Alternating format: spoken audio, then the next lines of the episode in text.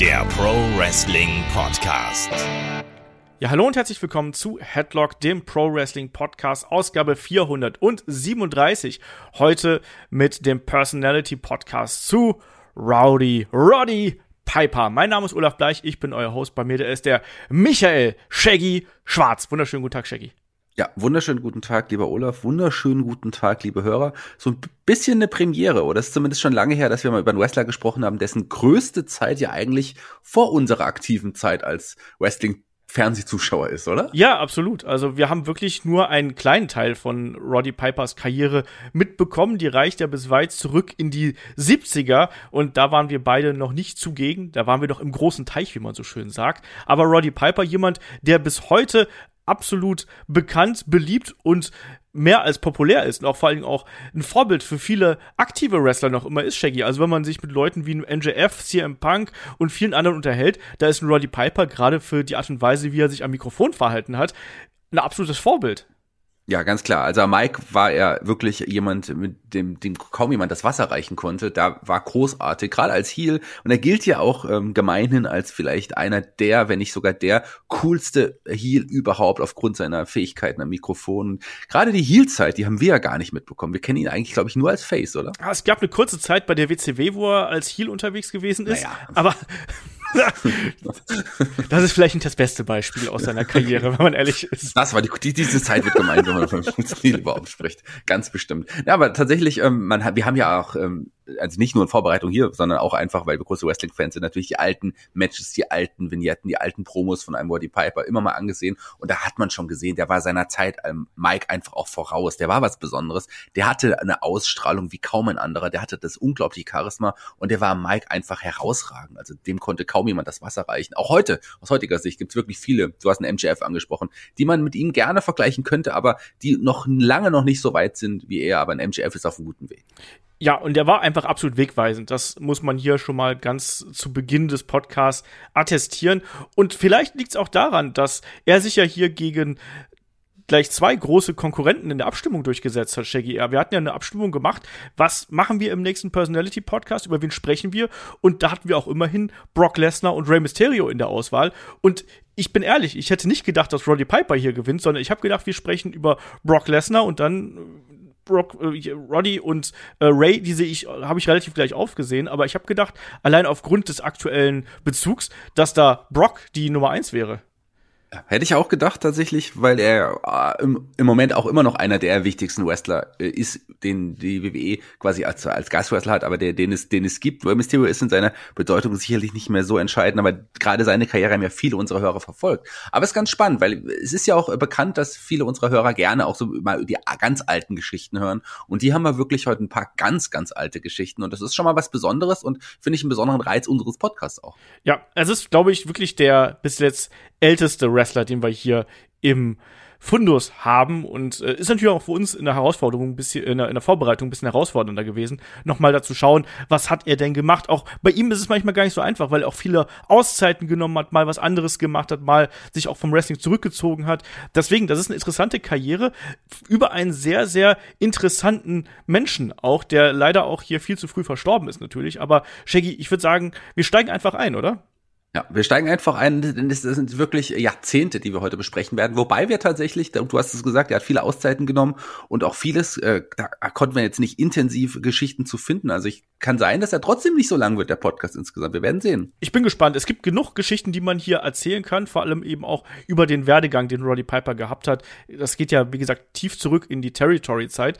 Aber er ist vor allem auch ein Mensch, der viele Facetten gehabt hat. Nicht nur im Wrestling-Ring, sondern eben auch außerhalb. Und der, das gab ja lange Zeit das Gerücht, beziehungsweise in den 90ern weiß ich noch, dass man immer gesagt hat, ja, Roddy Piper, der ist ja, der ist ja Schotte, ne? Der Hot Scott, aber der ist ja eigentlich Kanadier. Ist ja am 17. April 1954 in Saskatoon, Saskatchewan geboren, bürgerlichem Namen Roderick George Toombs, ähm, ist der Sohn von Eileen und Stanley Baird Toombs und er ist in Winnipeg, Minnesota ähm, äh, Winnipeg, Manitoba, nicht Minnesota, ähm, aufgewachsen, war dort ähm, an der Schule. Sein Vater hat als Polizist bei der äh, nationalen Bahnvereinigung gearbeitet und ja, die haben da äh, vermeintlich ein ganz gutes Leben gehabt, aber Roddy Piper war nicht gerade das einfachste Kind, um es mal vorsichtig auszudrücken. Der war zwar auch jemand, der sportlich begeistert gewesen ist, aber ist auch jemand, der schon in der Schule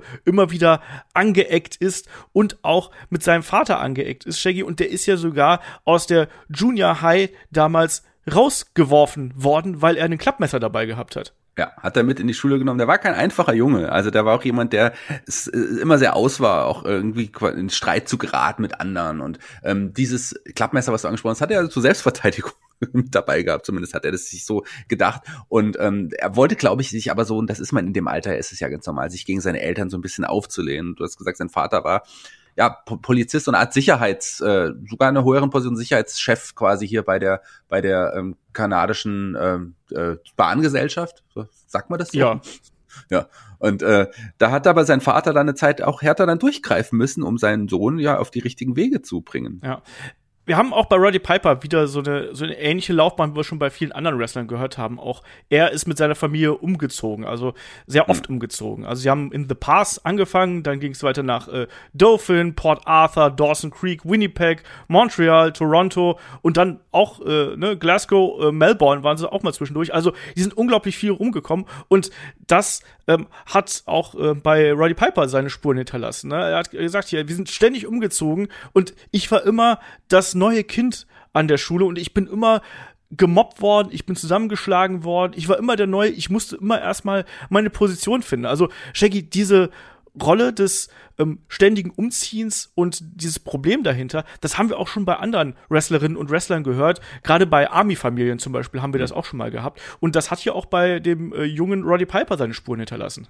Genau, also das ist ja nicht nur bei Wrestlern so, das ist Nein, generell ein generelles Problem, wenn du halt die ganze Zeit wirklich auch nie weißt, bist du jetzt, bleibst du jetzt wirklich hier, du baust dir einen Freund, neue Freunde auf, einen neuen äh, Freundeskreis und der wird dann wieder durchbrochen, weil deine Eltern wieder umziehen müssen, weil du wieder weg musst und so. Und das ist keine leichte Zeit. Dann erstmal wieder neu ankommen, sich wieder neu etablieren und äh, einfach diese äh, trotzdem mit dem Wissen, es kann sein, dass es bald wieder vorbei ist. Keine einfache Zeit für so einen jungen Mann, ganz klar nicht. Ja, und wie gesagt, es gab äh, zwischen ihm und seinen Eltern, speziell zwischen ihm und seinem Vater, gab es äh, immer wieder Streit und der hat dann auch dafür gesorgt, dass Roddy Piper im Alter von 12, 13, da sind die Zahlen nicht so ganz genau, da gibt es ein bisschen Widersprüche, ähm, von zu Hause ausgebrochen ist, Shaggy. Der ist weggelaufen. Und er sagt mhm. auch von sich selber in Interviews, ähm, wo er dann auch wirklich so ein bisschen emotional wird und Träne verdrückt, hat er dann gesagt, ja, ich, ich, ich war ein verlorenes Kind. Also ich bin abgehauen und ich wusste nicht wohin und ich habe auf der Straße gelebt. Ein verlorenes Kind, was sich dann aber irgendwann dann doch gefunden hat. Und äh, das ist dann auch, auch wichtig. Ich meine, solche, solche Momente gibt es, aber im Endeffekt hat er sich dann mit seinen Eltern auch irgendwann wieder versöhnt und er, er hat ja dann auch eine gute Laufbahn eingeschlagen. Das hat aber gedauert, muss man ja. hier mal sagen. Also er hat mehrere Jahre auf der Straße, beziehungsweise dann auch in Jugendherbergen gelebt. Unter anderem in Toronto hat er dann ähm, auf der Straße gelebt. Zwischenzeitlich dann ähm, ist er in Jugendherbergen untergekommen und hat sich da quasi durchgeschlagen mit allerlei äh, Nebenjobs und hat dann da eben auch so im Verlauf so ein bisschen die ähm, äh, die ersten Kontakte mit Wrestlern geknüpft. Ganz wichtig, was er auch in Interviews gesagt hat, unter anderem in einer ähm, Dokumentation von WWE, ähm, Born uh, to Controversy, die Roddy Piper Story, gibt's auf dem WWE Network, kann man sich die anschauen. Ähm, da sagt er auch, dass er als er weggelaufen ist, seinen äh, Dudelsack mitgenommen hat, weil Roddy Piper hat irgendwann Dudelsack spielen gelernt, hat sich das äh, beigebracht und der Dudelsack hat für ihn so etwas wie Sicherheit und Heimat bedeutet, so wie, an, wie andere Musiker sich vielleicht an, einem, an der Gitarre festhalten zum Beispiel und da ähm, ihre Sorgen so ein bisschen vergessen, wenn sie Gitarre spielen. So war es bei ihm der Dudelsack und den hat er eben auch ähm, mitgenommen und äh, der gehörte dann ja auch später, im späteren Verlauf noch äh, zu seinen ja, Markenzeichen, die er gehabt hat. Und er hat auch gesagt, wenn er den Dudelsack im Ring gespielt hat, da hat er sich immer sehr ja, bei sich gefühlt, sagen wir es einfach mal so. Da hat er sich sicher gefühlt. Und Shaggy, ich glaube, sowas, das darf man auch nicht unter den Tisch kehren, dass dieser Dudelsack für ihn mehr gewesen ist als nur ein Teil des Gimmicks. Genau, genau. Das war, war für ihn total wichtig. Also, das ist ja, Dudelsack, sagen wir mal so, ähm, ist nicht das coolste Instrument. So, und, aber trotz allem hat er an dem Dudelsack fest. Also klar, für uns vielleicht schon, aber in diesem Alter äh, ist es wahrscheinlich für die Mitschüler oder Freunde nicht unbedingt das coolste Instrument gewesen. Aber es hat ihm Sicherheit gegeben. Das war wichtig für ihn. Das hat ihm aber auch so ein bisschen Heimat, das Heimatgefühl zurückgegeben, weil das war das Instrument, was er gelernt hatte. Und ich glaube, das hat ihm nicht nur nicht nur Sicherheit, sondern auch so ein, so ein bisschen so ein bisschen Liebe zurückgegeben, so ein bisschen das, wonach er sich gesehnt hat. Und, und deswegen war ihm dieses Instrument auch so wichtig. Du hast gesagt, er hat es mitgenommen, als er von zu Hause abgehauen ist. Es ist dann schon interessant, dass er daran denkt ähm, und das da, dabei hat. Ich meine, es ist nicht unbedingt das kleinste Instrument. Ja.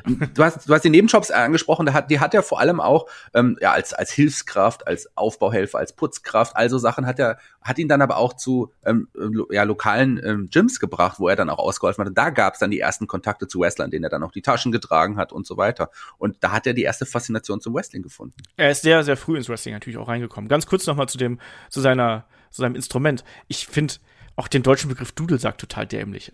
Oder? Das, das, das, klingt halt auch so wie so ein, ja, wie, was ist denn das für ein Wort, Dudelsack? Habe ich noch nie drüber nachgedacht, äh, weil es einfach ja gesetzt ist. Ja, aber, aber, aber zum Beispiel Bagpipe klingt für mich deutlich logischer als Dudelsack. Naja, egal. ich, da, ja, ich finde ein Dudelsack übrigens ein ziemlich cooles Instrument. Also du hast gerade das ist nicht so cool. Ich habe eine Freundin. Ja, ich finde es auch cool, aber findest du es als, als wenn du jetzt heranwachsender nee, bist und, und deine Freunde irgendwie E-Gitarre spielen oder oder sowas, ähm, dann kommst du, oh, ich, bin mit in der Band, ich höre einen Dudelsack. Ja, naja, also ja. ich, ich habe eine Freundin, die äh, spielt auch Dudelsack und ist hier schon äh, mitmarschiert beim Karneval und so. Schöne Grüße an der Stelle, wenn sie das hier hört. Und ähm, ich finde das toll, wenn man sowas spielen kann. Und ich finde den Dudelsack, den finde ich ganz toll und ich mag auch die Musik. So, egal. Kommen wir du mit deinen roten Haaren, ja, aber egal. Komm. Genau.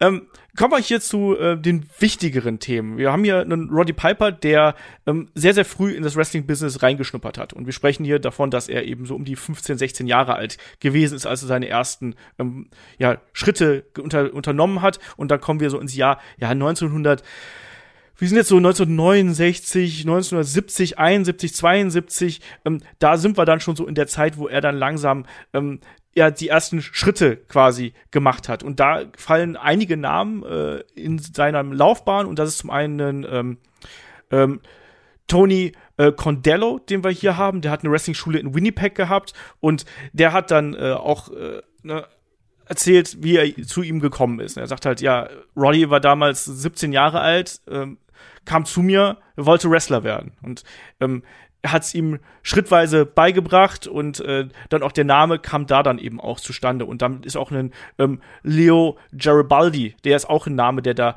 ähm, absolut ähm, wichtig ist, weil der hat ihn unter anderem auch da von der Straße geholt quasi. Und da, hatte, da hieß es auch so, ja, du hast zwei Möglichkeiten, wie du jetzt lebst. Ne? Du ähm, lebst auf der Straße oder in der Jugendherberge, irgendwann kriegst du Ärger mit jemandem, du bringst versehentlich jemanden um oder vielleicht auch mit Absicht, du landest im Knast, da wirst du vergewaltigt und dann wirst du umgebracht. Ne?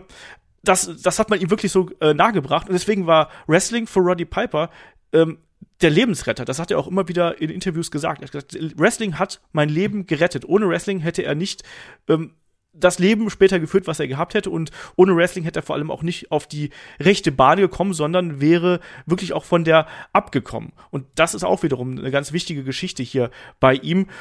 Und da muss man dann aber trotzdem sagen, dass er ähm, eine sehr, sehr schwere Laufbahn natürlich gehabt hat, Shaggy, weil natürlich Anfang der 70er, da war das Wrestling-Business noch ganz, ganz anders, als wir das heute haben. Da ist, da kommt dann so ein junger Hüpfer und da muss man ja wirklich sagen, das ist ja noch ein halbes Kind gewesen, kommt da an und sagt, ich will Wrestler werden. Und dann hast du aber natürlich die ganzen alten Veteranen, die haben den jungen Leuten damals das nicht erklärt, wie es funktioniert. Die haben die ich sag's mal ganz blöd, aber die haben die halt gequält und die haben die dazu gebracht, dass sie ihre, ihre Dues irgendwie abbezahlen, ne? Also die mussten sich beweisen, dass sie hart genug sind, dass sie tough genug sind.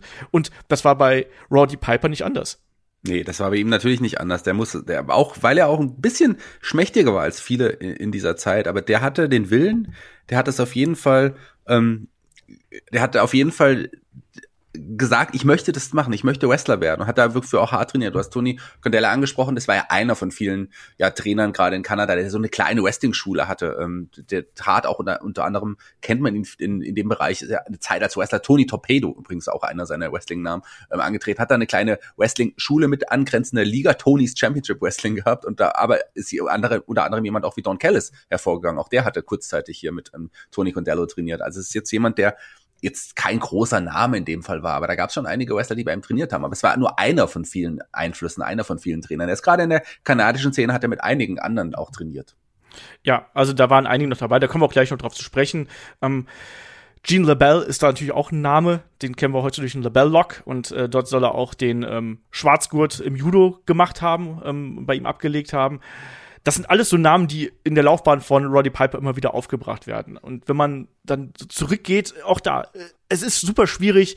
Damals gab es kein Internet. Ne? Es gab kein Internet, es gab keine Datenbanken oder sonst irgendwas, sondern das meiste, über das wir jetzt sprechen, das gab es aus Interviews, das gab es hier und da mal aus irgendwelchen Zeitungen. Aber es ist nicht so, dass man da wirklich auf so einen kompletten Fundus zurückgreifen konnte, wie man das jetzt heutzutage bei aktuellen ähm, Wrestlern und Wrestlerinnen tun kann. Der nächste große Name, der da fällt, ist ein äh, Promoter namens Al Tomko, nicht verwandt oder verschwägert mit Tyson Tomko natürlich. Und, und da führt er ja unter anderem ähm, sein allererstes Match, damals auch noch in äh, sehr, sehr jungen Jahren natürlich, 17, 16, 17, 18, ähm, führt er ein Match gegen ähm, Larry Hennig bei der äh, AWA unter anderem an. Und dafür soll er damals äh, 25 ähm, kanadische Dollar bekommen haben und da hat sofort gesagt, hey, 25 kanadische Dollar, das ist doch geil, davon kann ich, ähm, wer weiß, wie viele Wochen in der Jugendherberge leben. Klar, das mache ich. Und was ich dann sehr witzig finde, ähm, er ist für dieses Match gegen Larry Hennig, das ist natürlich der Vater von Kurt Hennig, von Mr. Perfect, ähm, der damals schon etablierter Wrestler gewesen ist, natürlich ein großer Star. Ähm, der ist damals von seiner Dudelsack Combo von seinem Dudelsack-Ensemble zum Ring begleitet worden. Also erstes Match und er kriegt gleich ein Special Entrance, Shaggy. Hm. Äh, wobei man sagen muss, äh, er hatte davor für das war jetzt nicht für El Tomko, El Tomko war die nee, Zeit nee, stimmt, davor, ja. da hatte er äh, so hatte er schon so ein paar ja äh, Matches, aber das war dann auch so wirklich so skurrile Sachen gegen Midgets, wo die involviert waren und, und, und so Sachen. Also sein erstes richtiges Match, was als Professional Wrestling Match äh, bezeichnet wird, ist dieses Match gegen Larry the Hennig. Und tatsächlich, da hat, du hast es gesagt, da gab es diesen Auftritt mit äh, Dudelsack-Spielern äh, und das war schon was Besonderes. Allerdings, das Match selber war, äh, sagen wir mal so, der Entrance war deutlich länger als das Match. Das gilt allgemein als das kürzeste AWA-Match in der Geschichte. Ja, das kürzeste Match in der Winnipeg Arena. Ja. So heißt es offiziell. Und ähm, Roddy Piper soll damals laut eigenen Angaben nicht mehr als 150 Pfund gewogen haben. Also sprich, der war dann eher so meine Gewichtsklasse.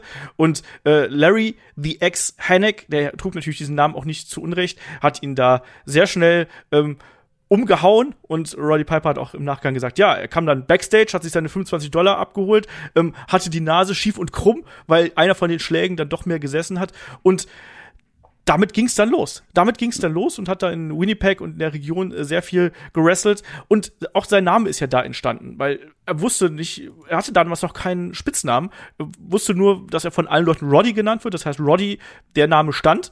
Und dann hat der ähm, äh, Ring-Announcer damals gesagt, ja, äh, hier kommt zum Ring äh, 150 Pfund Roddy und hat dann die Dudelsackbläser gesehen. Roddy the Piper. Und daraus wurde dann Roddy Piper.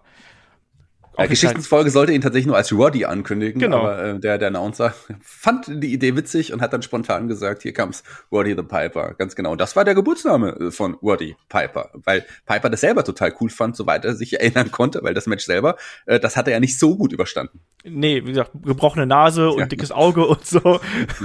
Wir sprechen jetzt nicht über Healthcare oder sonst irgendwas. Also das gehörte damals tatsächlich dazu. Also die jungen äh, Wilden quasi, die sind erstmal da durch die Mangel gedreht worden. Und Roddy Piper hat auch äh, wirklich in Interviews gesagt, dass er ja schlecht behandelt worden ist von den äh, anderen Wrestlern. Also beispielsweise ist er mal an der Tankstelle ausgesetzt worden. Also die haben zu ihm gesagt, hey, geh mal da, geh mal, steig mal aus, hol mir einfach alle Sandwiches.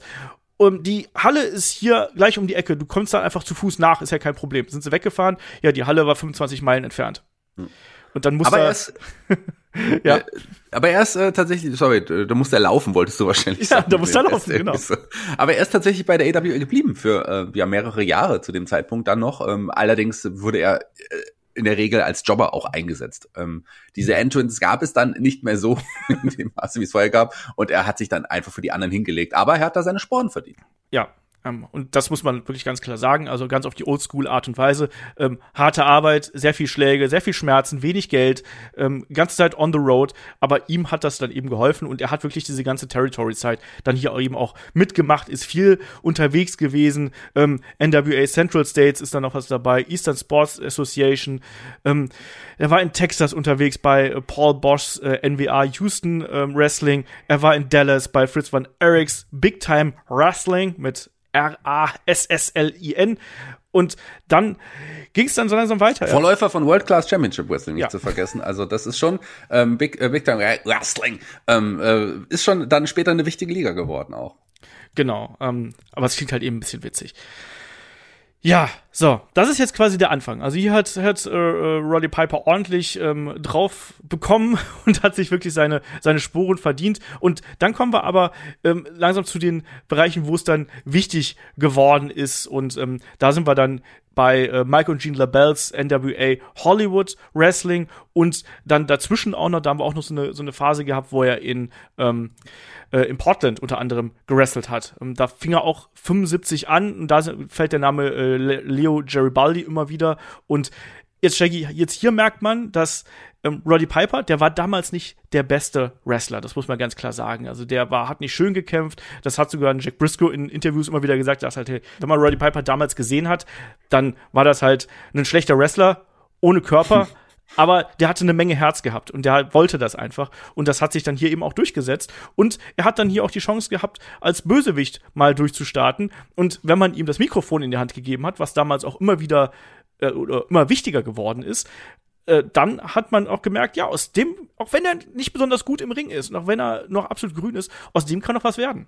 Ja, und er hat, er hat es einfach äh, gewusst, wie man das Publikum gegen sich aufbringen kann. Also es war jetzt die Zeit 75, 76, ähm, wo er auch hier für, für gerade für Gene LeBell viel mehr ähm, noch eingesetzt wurde und das als einer der Heels, als einer der Top Heels, einfach weil er am Mike so richtig, richtig gut war. Äh, kennst du die Geschichte, wo er vor dem mexikanischen Publikum ähm, die mexikanische Nationalhymne mit, äh, ähm, mit, mit seinem Dudelsack spielen äh, wollte oder sollte? Er hat es angekündigt. Stille im Publikum. Ähm, und dann fängt er an, La Cucaracha zu spielen. Und das, da gab es einen riesigen Aufstand im Publikum. Also die Leute sind durchgedreht, die waren so wütend und wollten den attackieren. Also ein, ein geiler Moment. ja, das hat er ja diverse Male gemacht. Das hat er ja auch im späteren Verlauf. Das ist jetzt in Los Angeles, wo man natürlich eine ähm, große äh, lateinamerikanische Community gehabt hat. Das hat er da gemacht. Das hat er auch später dann noch mal in, ähm, in Mexiko gemacht. Ja. Als er dann die, die noch größeren Fäden gehabt hat. Und da ist er da teilweise auch dann noch mit einem Esel aufgetaucht, der, ja, entsprechend dekoriert gewesen ist und hatte einen, ähm, hatte einen Sombrero auf und äh, da hat dann auch das Publikum sich beschwert beim TV-Sender und dann haben sich die Organisatoren entschuldigt, so, ja, nee, ist ja, ne, das war nicht unsere Absicht und Roddy Piper hat dann dasselbe gemacht wie hier, hat dann gesagt, hey, wir haben doch nächste Woche wieder eine Show. Ich kann bis dahin, ich kann bis dahin die, die mexikanische Nationalhymne lernen. Ne? Lasst mich, lass, gib mir eine zweite Chance, ich mach das, ne? Und dann kam er in den Ring, wartet darauf, dass es losgeht und alle sagt, bitte erheben Sie sich alle für die mexikanische Nationalhymne und dann spielt er eben La Cucaracha. Generell sehr viel von dem, äh, was er damals als Heel-Work gemacht hat, ja, wäre heute nicht mehr möglich. Es war sehr rassistisch zum Teil. Also er hat sehr viel mit Stereotypen gearbeitet, sehr viele Frauen beleidigt und äh, sehr vieles, was heutzutage nicht mehr ähm, möglich wäre. Damals hat das eben gemacht. Da sind einige Sprüche dabei. Auch wir werden gleich auf die Fehde mit Mr. T zu sprechen kommen. Auch da war einiges dabei, was äh, wo, wo man aus heutiger Sicht wirklich die, die Hände beim Kopf zusammenschlägt. Aber damals äh, war, hat ihn das mit zu einem der, der größten Heels überhaupt gemacht, weil er alle Gruppen gegen sich aufgebracht und die Zuschauer immer wieder gegen sich aufgebracht hat mit der Art und Weise, wie er sich hier präsentiert hat. Und Shaggy, da sind wir dann eben im Zeitraum ja 77, 78 inzwischen auch, was du gerade angesprochen hast. Und da ist auch dieser Rowdy-Charakter, der ist da draus auch entstanden, nämlich aus dieser Heel-Zeit. Und eine der großen frühen Fäden, gerade in Los Angeles, das war die Fäde mit Chavo Guerrero äh, Senior. Ja, äh, Java Guerrero Classic, äh, wie er später ja noch mal irgendwie hieß. Aber auch mit seinem Vater, Goey Guerrero. Ähm, also ähm, dem, dem Vater von Eddie auch. Äh, der, mit dem hat er auch dann eine Fehde gehabt, gerade mit der Guerrero-Familie. Und äh, da gab es etliche, etliche große Matches der, der, der beiden oder der drei in dem Fall. Ähm, es gab ja sogar dieses äh, Hair-Match gegen, gegen Chavo äh, Senior und äh, da hat sich Piper das erste Mal auch den Kopf rasieren müssen, quasi nach dem Match und Loser Leaves Town Matches, also eine große Fehde dort. Und nachdem er tatsächlich ein Loser Leaves Town Match ähm, ja verloren hatte, äh, kam er kurze Zeit später als Masked Canadian zurück. Ja. Übrigens auch ein, eine Geschichte, die man später ja auch ein paar Mal nochmal aufgegriffen hat mit anderen Wrestlern. genau, die beiden haben dann auch im späteren Verlauf noch zusammen geteamt. Ähm, gut, Enemies make better friends oder wie auch immer. Und er ist dann im äh, weiteren Verlauf dann äh, aus den aus Kalifornien weggezogen und man hat dann immer mehr gemerkt, dass er eben der, der, der wuchs einfach mit der Zeit und er ist immer bekannter geworden, hat die großen Fäden bekommen. Diese erste Fehde mit ähm, Chavo Guerrero Senior, die war extrem wichtig und ist dann eben nach äh, Portland gegangen, Pacific Northwest Territory sind wir dann jetzt hier, hat dort ähm, beispielsweise mit ähm, Killer Tim Brooks und Rick Martell ähm, die NWA Pacific Northwest Tag Team Championship gewonnen, ähm, war damals auch ähm, Northwest Heavyweight Champion und hat sich da die ersten Sporen verdient. Und wir hüpfen jetzt hier wirklich durch die ganzen Territories. Das ist dann eben auch ganz, ähm, ganz spannend, weil wir sind jetzt schon derzeit, da ist er schon ein, ein Household Name, oder Shaggy? Also er ist schon jemand, den kannst du nicht nur auf ein Plakat packen, aber mit dem kannst du auch Tickets verkaufen. Ja, tatsächlich. Das war jemand, der schon für Aufsehen gesorgt hat als Ziel, einfach weil er am Mike so großartig war. Ich, äh, da gab es auch übrigens eine, eine kleine Match-Serie, eine Fehde mit Buddy Rose in, in der Zeit bei ähm, Pacific Northwest. Und Buddy Rose ist jemand, den er auch schon auch jetzt länger kannte und mit dem er ja auch eine, eine engere Freundschaft hatte. Auch jemand, der bei Al Tomko quasi auch mit trainiert hat, da hat ihn das erste Mal getroffen. Also auch die beiden haben sich hier mal wieder Playboy Buddy Rose, wie man ihn später noch kannte. Ähm, äh, kleiner, dicklicher, blondierter Mann. Ähm, cooler Wrestler, ich mochte den meine Anfangszeit sehr. Und hier sind die beiden auch das erste Mal aufeinander getroffen, also in der Match-Serie aufeinander getroffen. Auch das eine, eine coole Zeit, aber ähm, es blieb nicht bei Pacific Northwest. Nee, es ging weiter in der Mid-Atlantic und da äh, wurde er noch größer eingesetzt. Genau, Fäden gegen Leute wie Jack Briscoe, ähm, Ric Flair, na, auch das, also mit dem sollte er dann auch im späteren Verlauf noch mehrfach aufeinandertreffen. Die beiden haben gerade vor der Kamera natürlich super gut zusammen harmoniert. Ne? Die haben da richtig Geld gezogen, äh, die haben äh, Tickets da verkauft en masse. Also waren riesige Namen, das darf man hier echt nicht unterschätzen. Und wir dürfen auch nicht äh, hier vergessen, dass er auch schon da, also wir sind jetzt Ende der 70er, Anfang der 80er, dass er auch schon da ähm, ersten Kontakt zur ähm, WWF gehabt hat. Da gab es auch schon erste, äh, ja, einen ersten Kontakt. Da hat er unter anderem gegen, gegen Frankie Williams gerasselt, ähm, hat auch da mit Freddie Blassie schon was äh, gehabt, schon ein Segment gehabt. Und der Kontakt war schon da, also da war schon der, der Weg auf jeden Fall geebnet, aber er ist erstmal noch hier weiter durch die Territories gegangen. Vor allem, mhm. weil ja dann der große Expansionskurs der WWF, der kam ja dann später noch, wo dann wirklich Vince McMahon ähm, im Hinblick auch auf, auf die weiteren Pläne ähm, Richtung WrestleMania, Richtung der ersten WrestleMania, dann auch immer mehr Talent rangezogen hat und da war Roddy Piper dann ganz, ganz weit oben auf der Liste. Aber Shaggy, du wolltest natürlich jetzt Richtung ähm, Georgia kommen, oder? Na, ich, genau, ich wollte Richtung Georgia kommen, weil da, ähm, und, und dann nochmal kurz auch nochmal die, die eine Situation mit Freddie Blassie erwähnen, weil die ist auch klar tatsächlich sehr entscheidend und sehr wichtig ähm, gewesen. Auch so ein Grund, warum er erstmal da noch nicht bei der WWE durch, oder WWF, WWF durchgestartet hatte. Ähm, erstmal, die Geschichte mit Ric Flair hat ihm ja sogar den US-Title das erste Mal eingebracht. Den sollte er Jahrzehnte später nochmal von Bret Hart gewinnen, ähm, wenn man so will. Ja. Äh, aber da war das, da hat er tatsächlich eine, den Ric Flair besiegen können um den US-Title. Ähm, du hast gesagt, der 79 hat er ein paar Matches bei bei der WWE gehabt oder WWF gehabt und ähm, hatte unter anderem ein Match im Madison Square Garden sollte er haben und da hatte er die auch die Idee, den großen Austritt zu haben, mit dem Dudelsack ähm, reinzukommen und das hat einigen Wrestlern tatsächlich nicht so gepasst, weil sie haben gedacht, der neue, der Junge hier, der nimmt uns quasi hier das Rampenlicht mit so einem Auftritt. Und dann hat ein Freddie Blassie ihm, ähm, äh, ich glaube, war es Toilettenpapier, ähm, ja. so heimlich in, in, in den Dudel, Dudelsack äh, gestopft, so dass er gar nicht spielen konnte. Und Piper hat es nicht gemerkt, erst als er zum Entrance kam. Und das war natürlich ein Moment, der ihm nicht gefallen hat, äh, den anderen Wrestlern hat es gefallen, aber da gab es dann auch ein bisschen Ärger und da war er erstmal wieder außen vor bei der World Wrestling Federation. Ja.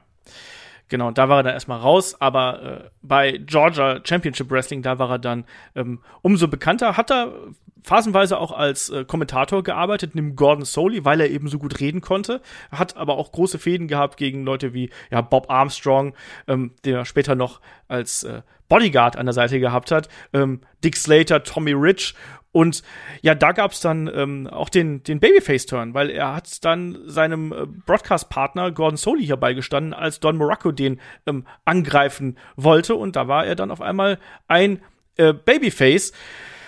Das hat aber nicht allzu lange gehalten, Shaggy, weil er ist dann nach äh, einiger Zeit dann bei äh, Georgia ähm, Championship Wrestling gefeuert worden, weil er ähm, nicht rechtzeitig aufgetreten ist. Und danach ging es nach Puerto Rico, ging es dann weiter und vor allem dann auch noch weiter zu Jim Crockett Promotions, ähm, wo er dann, und da sind wir jetzt wirklich schon mittendrin in der Phase, wo Roddy Piper richtig groß gewesen ist. Also wir haben angesprochen, Anfang der 80er hatten wir schon erste Matches gegen Ric Flair gehabt, wir sind jetzt zwei Jahre, drei Jahre später. Ähm, und da bei Jim Crockett Promotions, da war Ric Flair ja noch mal eine Stufe größer und Jim Crockett Promotions war ja damals auch ein riesengroßer Verband, muss man sagen. Und da sind jetzt ja, auch einige Fäden entstanden, die wegweisend gewesen sind, auch für die Karriere von Roddy Piper. Ja, der Vorläufer auch der WCW in diesem genau. Fall auch. Äh, das haben wir auch schon oft gesagt. Aber ja, ich möchte dich noch einmal verbessern. Ähm, es war natürlich nicht Bob Armstrong, der später sein Bodyguard wurde, sondern Bob Orton. Stimmt, ähm, stimmt, du hast recht, ja. Aber Bob, äh, Bob ist ein Bob, also das ist ja dann Bob letzten Endes auch egal. Auch äh, ein äh, Bob Armstrong, auch jemand, der ähm, erfolgreiche Söhne im Wrestling hatte, während ähm, ja ein ein Bob Orton ähm, auch einen sehr erfolgreichen Sohn im Wrestling auf jeden Fall auch hat. Aber äh, du hast es gesagt, ähm, Jim Crockett Promotions, da hat er sich als als Face gearbeitet auch, hatte da äh, eine Serie, Matchserie gegen Ric Flair unter anderem, gegen auch einen Sergeant Slaughter, gegen eine, eine Fehde. Aber vor allem ist natürlich bekannt, bei Starcade gab es das große Dog Collar Match zwischen ihm und Craig the Hammer Valentine. Und das hat ja, ähm, war nicht nur blutig und brutal, sondern das war damals und ist für heutige Verhältnisse auch immer noch sehr legendär. Ja, und also da, das, das muss man erstmal sagen. Hier, dieses Dog Collar Match, da können wir vielleicht auch ein bisschen weiter drüber reden. Das wäre eigentlich auch ein schönes äh, Match of the Week, sage ich immer noch. Vielleicht machen wir das auch mal. Mit ähm, Kai. ähm, absolut brutales Ding. Roddy Piper hat diese Kette ja selber anfertigen lassen. Er war dafür beim Schuhmacher und hat dem unter anderem gesagt, hier, äh, bau mir doch mal sowas und bau da eine Kette zwischen. Und wenn wir gerade schon dabei sind, mach auch noch ein paar Spikes dran, damit es richtig geil aussieht. Ne? Also wie so ein Hundehalsband quasi. Und aus dem Match, da ist er ja auch nicht unverletzt rausgegangen. Also wer sich das anschaut, was die beiden sich da antun mit dieser Kette ähm, an Härte, ähm, das ist, das ist ohnehin unmenschlich. Ne? Das, äh, bei Roddy Piper ähm, ist das Trommelfell geplatzt auf, dem, auf der linken Seite Seite. Man kann das im Match auch sehr deutlich sehen, weil er am Ohr geblutet hat. Und äh, das hat dann auch in dem Augenblick dazu geführt, dass er halt eben nichts mehr gehört hat. Auch die, die äh, Koordination war ein bisschen weg. Ähm, er war kurzzeitig auch so ein bisschen benebelt natürlich dadurch. Und er sagt, er weiß selber nicht genau, wie es passiert ist. Es war eigentlich ein, ein relativ normaler Schlag mit der Kette. Ähm, in der Faust von äh, Valentine und er meinte, es, es hat es hat plopp gemacht und auf einmal auf einmal habe ich da nichts mehr gehört, auf einmal war es alles komisch, ne? Und die beiden haben sich hier wirklich äh, nichts geschenkt und das gilt als eines der härtesten Matches der damaligen Zeit. Und die beiden haben dann dafür auch wirklich Ruhm geerntet. Also das war ein Match, über das hat man damals absolut gesprochen. Plus diese anderen Geschichten, die Roddy Piper damals gehabt hat, mit Ric Flair, mit Sergeant Slaughter. Shaggy, der war ein riesengroßer Name. Und das Ding hier bei Starcade, das hat die Show gestohlen. Das war die erste Starcade, ähm, die WrestleMania vor WrestleMania, um es mal so ganz blöd auszudrücken. Aber der war auf ein, also jetzt hier war er wirklich jemand, auf den die Wrestling-Welt geblickt hat. Und das ist vielleicht was, wie ich finde, das vergisst man so ein bisschen, äh, wenn man Roddy Piper dann nur aus der WWF-Zeit kennt, weil er da doch eher, gerade in der Zeit, wo wir groß geworden sind mit dem Wrestling, so Anfang der 90er, da war er eher so eine Mid-Card-Attraktion, aber kein Main-Eventer. Aber hier, da war er ein absoluter Main-Eventer. Ja, zu dem Zeitpunkt auf jeden Fall. Und das war natürlich klar, die Main Eventer, die großen Namen, die vielleicht Vince McMahon haben. Ähm, das haben wir ja schon gesagt. Er hat ja die Ter Territorien abgegrast und hat sich natürlich auch dann jetzt, äh, dann doch final, ähm, wir sind jetzt im, ja, äh, Anfang 84 quasi, ähm, da hat sich äh, Vince McMahon gedacht, okay, den, diesen Mann muss ich haben. Aber er hat in ihm kein Main Eventer gesehen zu dem Zeitpunkt. Der war ihm nicht äh, groß genug, nicht muskulös genug, eher schmächtig und hat ihn aber tatsächlich überzeugen können, äh, zur World Wrestling Federation zu kommen. Allerdings erstmal als Manager. Ja, was aber auch daran liegt, dass Roddy Piper damals nicht ganz fit gewesen ist. Ja, er konnte ja noch nicht wresteln. Das ist immer noch kurz nach dem, ja, nach dem Ohr-Match, wie es viele, The Year of the Ear, äh, wie es viele auch sagen. Ähm, kurz danach da war er natürlich noch nicht fit, aber es war auch tatsächlich so, dass trotzdem ein, wenn Vince McMahon immer noch nicht so ihn als wirklichen Main-Eventer gesehen hat und als Manager für unter anderem ähm, ähm, David Schulz, den man ja auch kennt, diese Wrestling, äh, durch diesen Controversity in dieser Fernsehshow, war das nicht David Schulz? Der den Reporter ja. da, ja. der ihn gefragt hat, ist Wrestling fake und dann hat er den eine runtergehauen? Ja. Ja, das war er. Ja. Und Mr. Wonderful Paul Orndorff, der ja auch eine Wrestling-Legende auch ähm, ähm, ja, ist ähm, jemand Paula, später bei der WCW, äh, da war er mit, auch mit, äh, mit, mit Paul Roma auch noch im Team. Allerdings hier damals auch ein, ein wirklich großer Name. Der toller Wrestler, äh, toller Körper, ähm, auch cooles Charisma am Mike, aber tatsächlich okay, nur okay war, würde ich sagen. Und deswegen hat dem auch so ein Manager wie Piper sehr, sehr gut getan. Ja, absolut. Also äh, Paul Orndorff auch ein absolutes Talent damals gewesen, äh, schräg gesagt, das Charisma, ähm, Ausstrahlung hat er mitgebracht. Im Ring war er auch ähm, absolut solide, hat einen tollen Körper gehabt und passte natürlich auch damals in dieses Schema von einem Vince McMahon. Deswegen auch wenig verwunderlich, dass der dann auch Richtung WrestleMania eine große Rolle spielen sollte. Aber Roddy Piper, um auf den zurückzukommen, ja, der sollte erstmal nur als Manager fungieren hier für die beiden. Und das hat auch gut funktioniert. Ähm, und man hat erstmal so ein bisschen abgewartet, wie sich das mit ihm auch entwickelt. Ähm, ist dann so peu à peu langsam zurück wieder in den Ring gestiegen. Aber vor allem Shaggy ähm, ging es dann 1984 auch mit einem der bekanntesten ähm, Redesegmente los. Und das war das Piper's Pit ja, Piper's Pit ist quasi der Vorläufer für so viele Wrestling, ähm, ja, äh, Talk-Shows, will ich es mal nennen, die es dann so später so gab, aber immer noch die, die Blaupause ähm, für die großen Wrestling sein. Ich glaube, es gibt wenig ähm, Segmente, die besser sind als Piper's Pit, weil es, Piper's Pit sorgte für einige legendäre Momente. Einige Fäden haben dort gestartet. Aber gerade auch ähm, der große Moment ähm, mit Jimmy Snooker und der Kokosnuss ist ja etwas, worüber heute auch immer noch gesprochen wird und was auch im Nachhinein noch öfters ähm, ja auch nachgemacht wurde. Auch das mit der Kokosnuss. Später werden wir auch gleich nochmal drauf zu sprechen. Mit Rikishi unter anderem. Also das, das gab es ja noch etliche Male. Und ähm, Piper's Pit ist einfach legendär. Das kann man sich heute immer noch anschauen und es ist einfach großartig, wie, wie ein Roddy Piper äh, das einfach geführt hat, diese Interviews. Ich liebe es und es ist auch für heutige Verhältnisse immer noch wirklich herausragend. Jim Ross hat über Roddy Piper und Piper's Pit gesagt, wenn du als Babyface zu Piper ins Piper's Pit gekommen bist, dann warst du danach noch beliebter und Roddy Piper war danach noch mehr Badass. Und wenn du als Heel dahin gekommen bist, dann warst du danach noch böser. Und Roddy Piper hat es geschafft, durch die Art und Weise, wie er sich und seine Gäste präsentiert hat, dass alle davon profitiert haben. Das ist das Faszinierende daran. Natürlich stand er immer wieder im Fokus und auch seine Attacken. Also es ist ja nicht so, als ob äh, die Pipers Pit-Segmente nicht sehr oft in der Schlägerei geendet sind. Also die bekannteste ist natürlich die Geschichte mit ähm, Jimmy Snooker und auch da sehr viel Rassismus in den in der ganzen äh, äh, im ganzen Rededuell, wo er auch gesagt hat, hier, dann haben sie ihm da eine, eine Tüte mit Obst hingestellt und dann sagt er, hier, guck mal, da ist eine Ananas oder hier eine Banane und irgendwann dann hat er die Schnauze voll gehabt und hat er gesagt, hier, hier, du kennst das doch, du kletterst doch hier den Baum rauf und und holst dann die Ananas vom Baum und so. Und irgendwann hatte Roddy Piper dann die Schnauze voll gehabt, nachdem es von Jimmy Snooker auch noch eine freche Randbemerkung gegeben hat und dann hat er ihm eben diese Kokosnuss um die Ohren gehauen. Und ja, das ist absolut legendär natürlich, muss man, muss man hier sagen. Und ähm, auch diese Szenen, ähm, äh, äh, Snooker hat auch danach in Interviews gesagt, er, er, hat damit nicht gerechnet, dass Piper ihn mit der Kokosnuss schlägt, ne? Ähm, und er hat so fest zugeschlagen, dass, dass die Kokosnuss ja zersplittert ist an seinem Kopf. Und wenn man das sieht, ähm, dadurch, dass er nicht damit gerechnet hat, wirkte das auch so, so echt, weil er taumelt ja dann zurück und er fällt ja dann in diese Kulisse rein, die ja nur so Aufsteller sind. Und die Kulisse fällt in sich zusammen auf Jimmy Snooker drauf. Und Jimmy Snooker meinte danach auch so, ich, ich war komplett benebelt. Ne? Ich war daneben und äh, ne, das Ding ging genau an meine Schläfe. Ich war so, ich war so fast ausgenockt und er ist halt immer wieder, er hat halt versucht, auf Roddy Piper zuzukrabbeln. Roddy Piper hat sich den Gürtel ausgezogen und hat ihn von oben mit dem Gürtel geschlagen.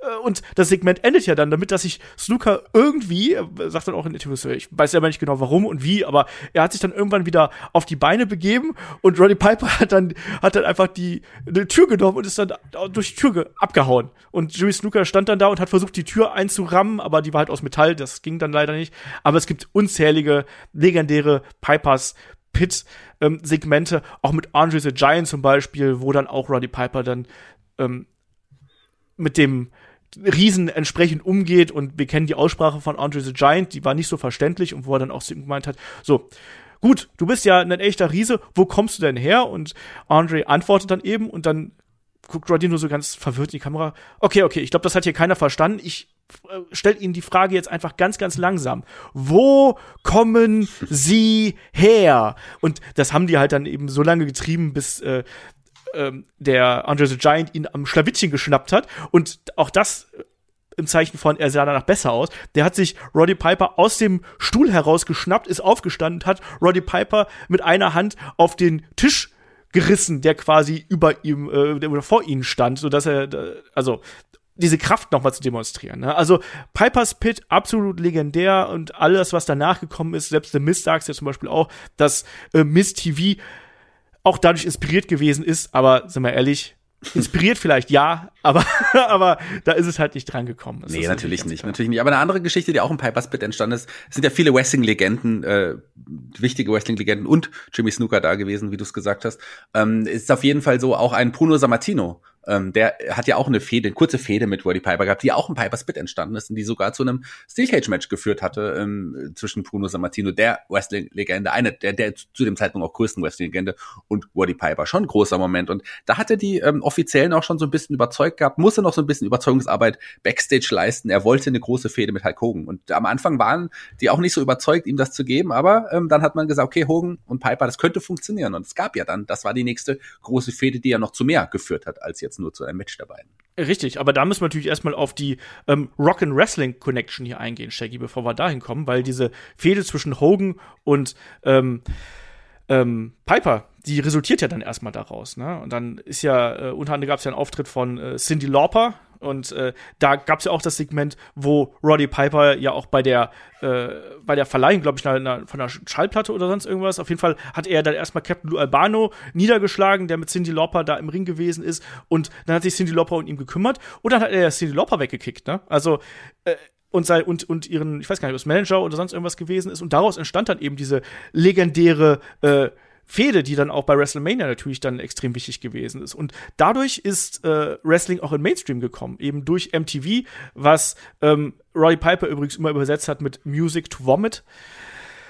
Ja, und Roddy Piper hat da wirklich auch äh, alle Heel-Tactics wirklich eingesetzt, ne? Also egal, ob es jetzt die rassistischen Sprüche gewesen sind, hier der Frauenschläger oder sonst irgendwas, ne? Und er hat dann in Interviews danach auch gesagt, ja, damals war es eben so, ne? Wenn du, wenn du als Mann, wenn dir als Mann eine Frau eine äh, gegeben hat, wenn du warst ein Böser, dann hast du es verdient gehabt, aber wenn du dich dann gegen eine vermeintlich gute Frau gewehrt hast, dann warst du auf einmal noch böser. Und der hatte wirklich damals, ja, da war es gefährlich für ihn, auch äh, in die Halle zu kommen, aus der Halle rauszukommen. Ähm, und mit dieser Rock and Wrestling Connection, ähm, das war ein Riesending. Und Hogan hat sich dann natürlich auf die äh, Seite von Cindy Lauper und Konsorten gestellt. Und dann gab es ja quasi diese große Fehde, die dann bei The War to Settle the Score scheinbar einen Abschluss finden sollte. Und wenn man sich den Entrance der beiden anschaut, also wie da Roddy Piper ausgebuht wird und wie Hogan da ähm, aufgenommen wird und wie er da als Superstar präsentiert wird, begleitet von Cindy Lauper, Captain Lou Albano und Mr. T. Also Shaggy, das war, das war WrestleMania wirklich noch vor WrestleMania. Wir sprechen hier natürlich vom Madison Square Garden, ähm, The War to Settle the Score, 18. Februar 1985. Ähm, das war eine riesengroße Nummer damals, oder? Ja, das war WrestleMania vor WrestleMania, wie du es gesagt hast. Aber es war tatsächlich auch äh, der Aufbau für WrestleMania, genau. weil daraus ist ja dann auch der Main Event für das erste WrestleMania überhaupt entstanden. Man hat diesen Erfolg auch genutzt, dieses Aufsehen, was man in der Mainstream-Presse hatte, und hat WrestleMania kreiert. Und das war klar, das kann einfach äh, nur der Main Event sein, die äh, hier die, die Stars um, um Hulk Hogan gegen eine äh, ja, Gruppe um einen äh, Roddy Piper. Genau, und da, da, dieses Match zwischen Hogan und Piper, damals ja, da ging es ja um keinen Titel oder sonst irgendwas, sondern da ging es nur um die Ehre. Und ähm, das endete ja dann auch im großen Durcheinander. Ne? Da gab's dann, da gab's dann noch die Attacken und äh, das war, es war kein klarer, äh, es war kein klarer Sieg, es war ein äh, Sieg per DQ. Man hat das für Hulk Hogan, man hat das hier so ein bisschen äh, auslaufen lassen und ähm, es endete im Chaos, muss man äh, ganz klar äh, äh, sagen da, das war, das war halt groß. Das kann man halt nicht anders sagen. Und das, das, äh, auch hier gab es dann, da gab es dann eben schon im Hinblick darauf, was dann später im Verlauf passieren sollte, ähm, die Konfrontation zwischen Mr. T und ähm, ähm, Roddy Piper, Roddy Piper, der dann, der dann allein im Ring gestanden ist und da kam Mr. T dazu, um hier äh, seine, seine Leute zu verteidigen, vor allem natürlich Cindy Lauper und ja, Roddy Piper hat dann erst dann erstmal äh, Mr. T niedergeschlagen und die beiden waren nicht die allerbesten Freunde, um es mal ganz, ganz vorsichtig auszudrücken. Ja. Ähm, Roddy Piper hat Mr. T immer als Außenseiter gesehen, als jemanden, der ähm, berühmt geworden ist, aber im Wrestling halt einfach noch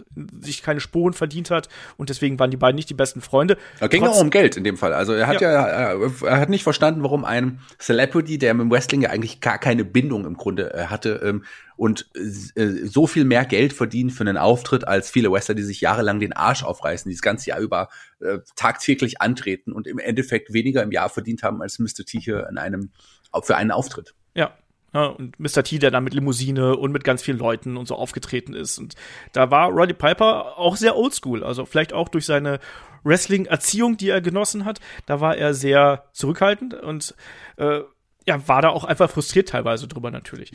Also War to, uh, to, to Sell the Score war auf jeden Fall, am Ende gab es dann die Eingriffe äh, von Bob Orton Jr., der zu dem Zeitpunkt schon dann auch der Bodyguard von Piper war und auch der alte Kumpan Paul Orndorff tauchte hier auf und die attackierten quasi ähm, dann Hogan und da kam dann auch Mr. T zur Seite und da gab es diesen großen Brawl, was du, wie du ihn gerade beschrieben hast. Und das waren tatsächlich dann auch die Kontrahenten, die Participants für die erste WrestleMania. Ja, und äh, Cowboy Bob Orton und äh, Rowdy Roddy Piper übrigens auch privat extrem gute Freunde. Ähm, Roddy Piper hat scherzhaft gesagt, ja, ähm, Bob Orton, der passt auf mich auf bis Mitternacht, danach passe ich auf ihn auf. Ja, Finde ich ganz schön. Ne? Von wegen die wilden Nächte, die, die sich da um die Ohren gehauen haben. Naja, auf jeden Fall, wir sind Richtung WrestleMania hier unterwegs. Und da haben wir ja auch schon einen separaten Podcast zu gemacht. Also schaut da gerne mal rein. Ähm, haben wir ja im Freefeed veröffentlicht im äh, vergangenen Jahr und haben da auch die Show entsprechend ja besprochen. Auch da noch ein paar mehr Details zu dem Drumherum, was wir da ähm, gehabt haben. Naja, im Main Event, ähm, die, die Heels unterliegen hier Shaggy und ähm, Hogan und Mr. T, die sind die Helden. Ich glaube, so kann man es zusammenfassen. Ja, die unterliegen aber auch aufgrund eines äh, falschen Eingriffs von äh, Bob Orton, der dann einen äh, Paul Orndorff getroffen hat und am Ende gab es dann quasi den Sieg und äh, Piper machte aber Paul Orndorff dafür verantwortlich für die Niederlage und die hatten danach ja auch eine kleine Fehde miteinander. Genau, die hatten eine kleine Fehde miteinander, aber ebenso wichtig, wenn nicht sogar noch wichtiger, ist natürlich die Fehde zwischen Mr. T und Rowdy Roddy Piper, die er dann äh, sich über eine gewisse äh, Zeit gezogen hat. Und es sollte ja bei WrestleMania 2 dann ein Boxing-Match der beiden geben. Und auch das war was, wo Roddy Piper eigentlich nicht so richtig Bock drauf gehabt hat, Shaggy. Wenn man das auch weiß, dann, dann sieht man das Match auch noch mal mit anderen Augen. Also es ist so, dass äh, Piper auch nicht alles wirklich so richtig gesellt hat und ein, ein Mr. T einfach auch nicht in der Lage war. Dieses Boxing-Match ähm, war kam beim Mainstream gut an, aber letzten Endes war es natürlich jetzt nichts Wichtiges. Und Piper hat am Ende hier Mr. T gebodyslammt und hat so für die Disqualifikation ge gesorgt. Er wollte sich nicht ähm, besiegen lassen von einem Mr. T und Mr. T sollte natürlich auch keine Niederlage hinnehmen. In diesem Fall hat man sich da für dieses Ende entschieden. Aber das war auch erstmal ähm, für einige Zeit auch das Ende für, für ähm, Piper für einige Wochen hier bei oder für einige Monate sogar bei der WWE, WWF. Ja, ähm, ich will gerade hier noch mal so einen Spruch aufbringen, den Roddy Piper damals über Mr. T gesagt hat, ähm, nur um klarzumachen, wie Roddy Piper hier seine äh, seine Sprüche rausgehauen hat. Er hat unter anderem ähm, zu Roddy Piper, äh, zu Mr. T im Interviewsegment gesagt, äh, das ist der einzige Typ, den ich kenne, der mehr Ketten trägt als seine Vorfahren. Und das finde ich schon, ich finde es schon heftig. Also das, das, das hat man natürlich damals nicht so wahrgenommen, aber aus heutiger Sicht ist es halt wirklich schon heftig. Aber das hat damals super funktioniert. Das hat richtig Emotionen gezogen und da waren dann auch die Medien einfach mega interessiert dran. Roddy Piper war äh, alles andere als begeistert, Mr. T zu wresteln und ähm, hat auch dann im Match kann man das auch sehen, weil dann irgendwann gibt es den Punkt ähm, zwischen den Runden, wo ähm, Piper sich den, so, so, einen von diesen, von diesen Boxstühlen, von diesen Hockern nimmt, den hochnimmt und in die Ringecke von Mr. T wirft und sagt, ja, jetzt, jetzt kämpf endlich mit mir, weil äh, Mr. T ähm, hat es nicht geschnallt, wie hier ähm, Wrestling geboxt wird, in Anführungsstrichen. Er meinte, Piper musste einen Schlag zählen, obwohl der Schlag 30 Zentimeter an seinem Kopf vorbeiging. Und das hat ihn unfassbar genervt und er war sehr frustriert darüber, weil das nicht seinen Ansprüchen genügt. Und ja, äh, im Endeffekt war das dann eben Disqualifikation und er hat damals dann gesagt, so ich konnte hier nicht klar verlieren, ich habe kein Problem damit dafür zu verlieren, auch wenn er nicht so oft in seiner Karriere per Pinfall äh, klar verloren hat, aber ähm, das ging hier nicht. Das wollte er sich und auch den Leuten backstage nicht antun. Das hätte er, äh, da hätte er auch sein Veto eingelegt. Auch das ist ihm was, was Roddy Piper immer mal wieder gemacht hat, dass der auch gesagt hat, nein, diese Dinge mache ich nicht. Er war auch nicht immer der allereinfachste, mit dem man arbeiten kann. Das hat auch ein Hulk Hogan gesagt. Ich bin mir sicher, andersrum sagen die beiden dasselben auch von, voneinander. Ich glaube, das beruhte auf Gegenseitigkeit, große Egos und so. Aber insgesamt muss man sagen, hier hat er dann eben ähm, Stellung bezogen. Ähm, ob das jetzt richtig oder falsch ist, das äh, mag ich aus meiner Perspektive nicht zu beurteilen. Ja, und genau, Shaggy, du hast richtig gesagt. Danach äh, erstmal eine Auszeit und ist danach als ähm, Babyface wieder zurückgekommen. Und Babyface und ähm, der Piper's Pit passt das denn zusammen? Und wir bewegen uns ja dann wirklich schon auf die erste, wirklich längere Auszeit, die wir hier bald haben. Also er kam zurück und das Pipe, äh, Pipers Pit wurde in der Zeit auch übernommen von Adrian Adonis, ähm, der aus dem Pipers Pit ein ja ein neues Segment, Inter Interview-Segment gemacht hat namens The Flower Shop. Auch übrigens ähm, hat er sich auch noch die Dienste von von Bob ähm, Orton als Bodyguard auch äh, angeeignet. Also quasi er hat äh, sich alles, was Piper vorher hatte, ähm, hat übernommen. Und das hat einem Piper überhaupt nicht gepasst. Der kam zurück und da gab es auch dieses legendäre Adrian Adonis, auch jemand am Mike, der auch wirklich cool war und auch ein interessanter Charakter, der auch seiner Zeit wirklich auch voraus war. Und da gab es diese, auch die, diese interessante Redesegment der beiden miteinander ähm, im Pipers Pit oder im Flower Shop, wie auch immer man das bezeichnen möchte. Und ähm, ein Don Morocco, der ja auch auf der Seite von Adrian Adonis stand, der hat da auch irgendwie noch geholfen und dann gab es auch irgendwie einen großen Brawl in dem Pipers Pit, was so da der der Piper's Pit quasi auseinandergenommen hat, führte dann zu einem Match der beiden Herr versus Herr bei WrestleMania 3. Genau. Also bei diesem Brawl, den du gerade angesprochen hast, gibt es dieses ganz berühmte Bild von Roddy Piper, der sich einen Baseballschläger nimmt, diesen Baseballschläger im Zorn auf dem Boden zerbricht und dann wütend in die Kamera brüllt. Das ist ein ganz bekanntes Bild aus dem Aufbau von dieser äh, Fehde und von diesem Match natürlich. Und an der Stelle dürfen wir auch nicht vergessen, dass natürlich das Pipers Pit und Roddy Piper wichtig gewesen ist für die Fehde, für die Main Event Fehde zwischen Andre the Giant und Hulk Hogan, weil da gab es natürlich das berüchtigte Pipers Pit Segment, wo Andre the Giant zu Bobby Heenan gewechselt ist und gegen seinen alten Weggefährten Hulk Hogan geturnt ist. Und da kennen wir ja die Szene, wo er gesagt hat, hier, ich will ein Titelmatch gegen dich haben bei WrestleMania 3 und ihm dann an Schlawittchen packt, also Andre, den guten Hulk Hogan, und ihm dabei nicht nur das Hemd zerreißt, sondern eben auch ihm die Kette abreißt. Und auch wenn Piper da eher so ein Nebendarsteller ist, ist das trotzdem wichtig, weil das auch gut zu diesem Flair von Pipers Pit passt, dieses unberechenbare, alles kann einfach passieren. Das war auch ganz wichtig. Aber ja, wir sehen Pipers, Piper auf jeden Fall auf dem Weg zu WrestleMania 3 reich äh, beschäftigt, um es mal so auszudrücken. Und ja, dann sind wir auch schon beim Event angekommen und es heißt Roddy Piper gegen Adrian Adonis. Ja, WrestleMania 3. Herr versus Herr und zugleich auch ähm, Rowdy Roddy Pipers Retirement Match. Ähm, nicht das erste und nicht das einzige. Ähm, doch das erste schon, aber nicht das einzige auf jeden Fall. Und das gewinnt er natürlich. Und Roddy Piper hat dann in äh, späteren Interviews gesagt, dass er das unfassbar fand. Also nicht nur das Match, sondern vor allem diese Kulisse natürlich damals bei WrestleMania 3 ähm, vor, ne, von Publikum im Pontiac Silverdome, ob es jetzt 93.000 Zuschauer gewesen sind oder nicht, ähm, lassen wir da hingestellt, aber auf jeden Fall diese Menschenmasse dann da zu sehen, das fand er sehr beeindruckend und du hast auch die Reaktion auf ihn gesehen. Die Leute standen hier absolut hinter ihm und der hat absolut gut funktioniert. Piper gewinnt am Ende klar mit dem Sleeper Hold und feiert dann sein letztes Match in Anführungsstrichen. Ja, Shaggy, und danach geht es erstmal in die Pause. Ähm, er hat tatsächlich eine Auszeit genommen, aber nicht, äh, weil er jetzt in dem Fall Verletzungen hier waren, sondern er hatte mit dem, zu dem Zeitpunkt mit dem Gedanken gespielt, Fulltime nach Hollywood zu gehen und Schauspieler zu werden. Hatte dann auch ein, äh, gerade John Carpenters Sie leben oder They Live ist ja wirklich ein legendärer Film, ein großartiger Film, der auch immer noch ähm, heutzutage auch, äh, gut anzusehen ist, gut gealtert und ähm, kurz danach hat er auch noch in Hell Comes to Frogtown auch einen Film, der gerade in Insiderkreisen auch wirklich sehr, sehr beliebt ist und äh, man hatte zu dem Zeitpunkt gedacht, das ist wirklich jemand, der in Hollywood Fuß fassen kann. Die Filme sind super, er spielt wirklich gut und man hat schon gedacht, da könnte mehr draus werden. Ist dann im Endeffekt nicht wirklich passiert. Er hat noch viele weitere Film- und Fernsehauftritte gehabt, aber das waren im Grunde schon eigentlich seine größten, größten Erfolge, muss man sagen. Aber toller Film. hast du sie Leben gesehen? Äh, ja, äh, noch gar nicht mal so lange her, ehrlich gesagt, weil ich den davor noch nicht gesehen hatte und äh, kann man sich absolut noch anschauen. Ich bin auch ein großer John Carpenter-Fan und John Carpenter war damals auch ein großer Roddy Piper-Fan. Der hat gesagt, wie das so vielen Regisseuren so geht. Er hat Roddy Piper im Fernsehen gesehen, im Wrestling Ring quasi und hat vor allem bei den Promos gemerkt, so, äh, der hat doch irgendwas, ne? Die Art, wie er redet und die Art, wie er sich präsentiert.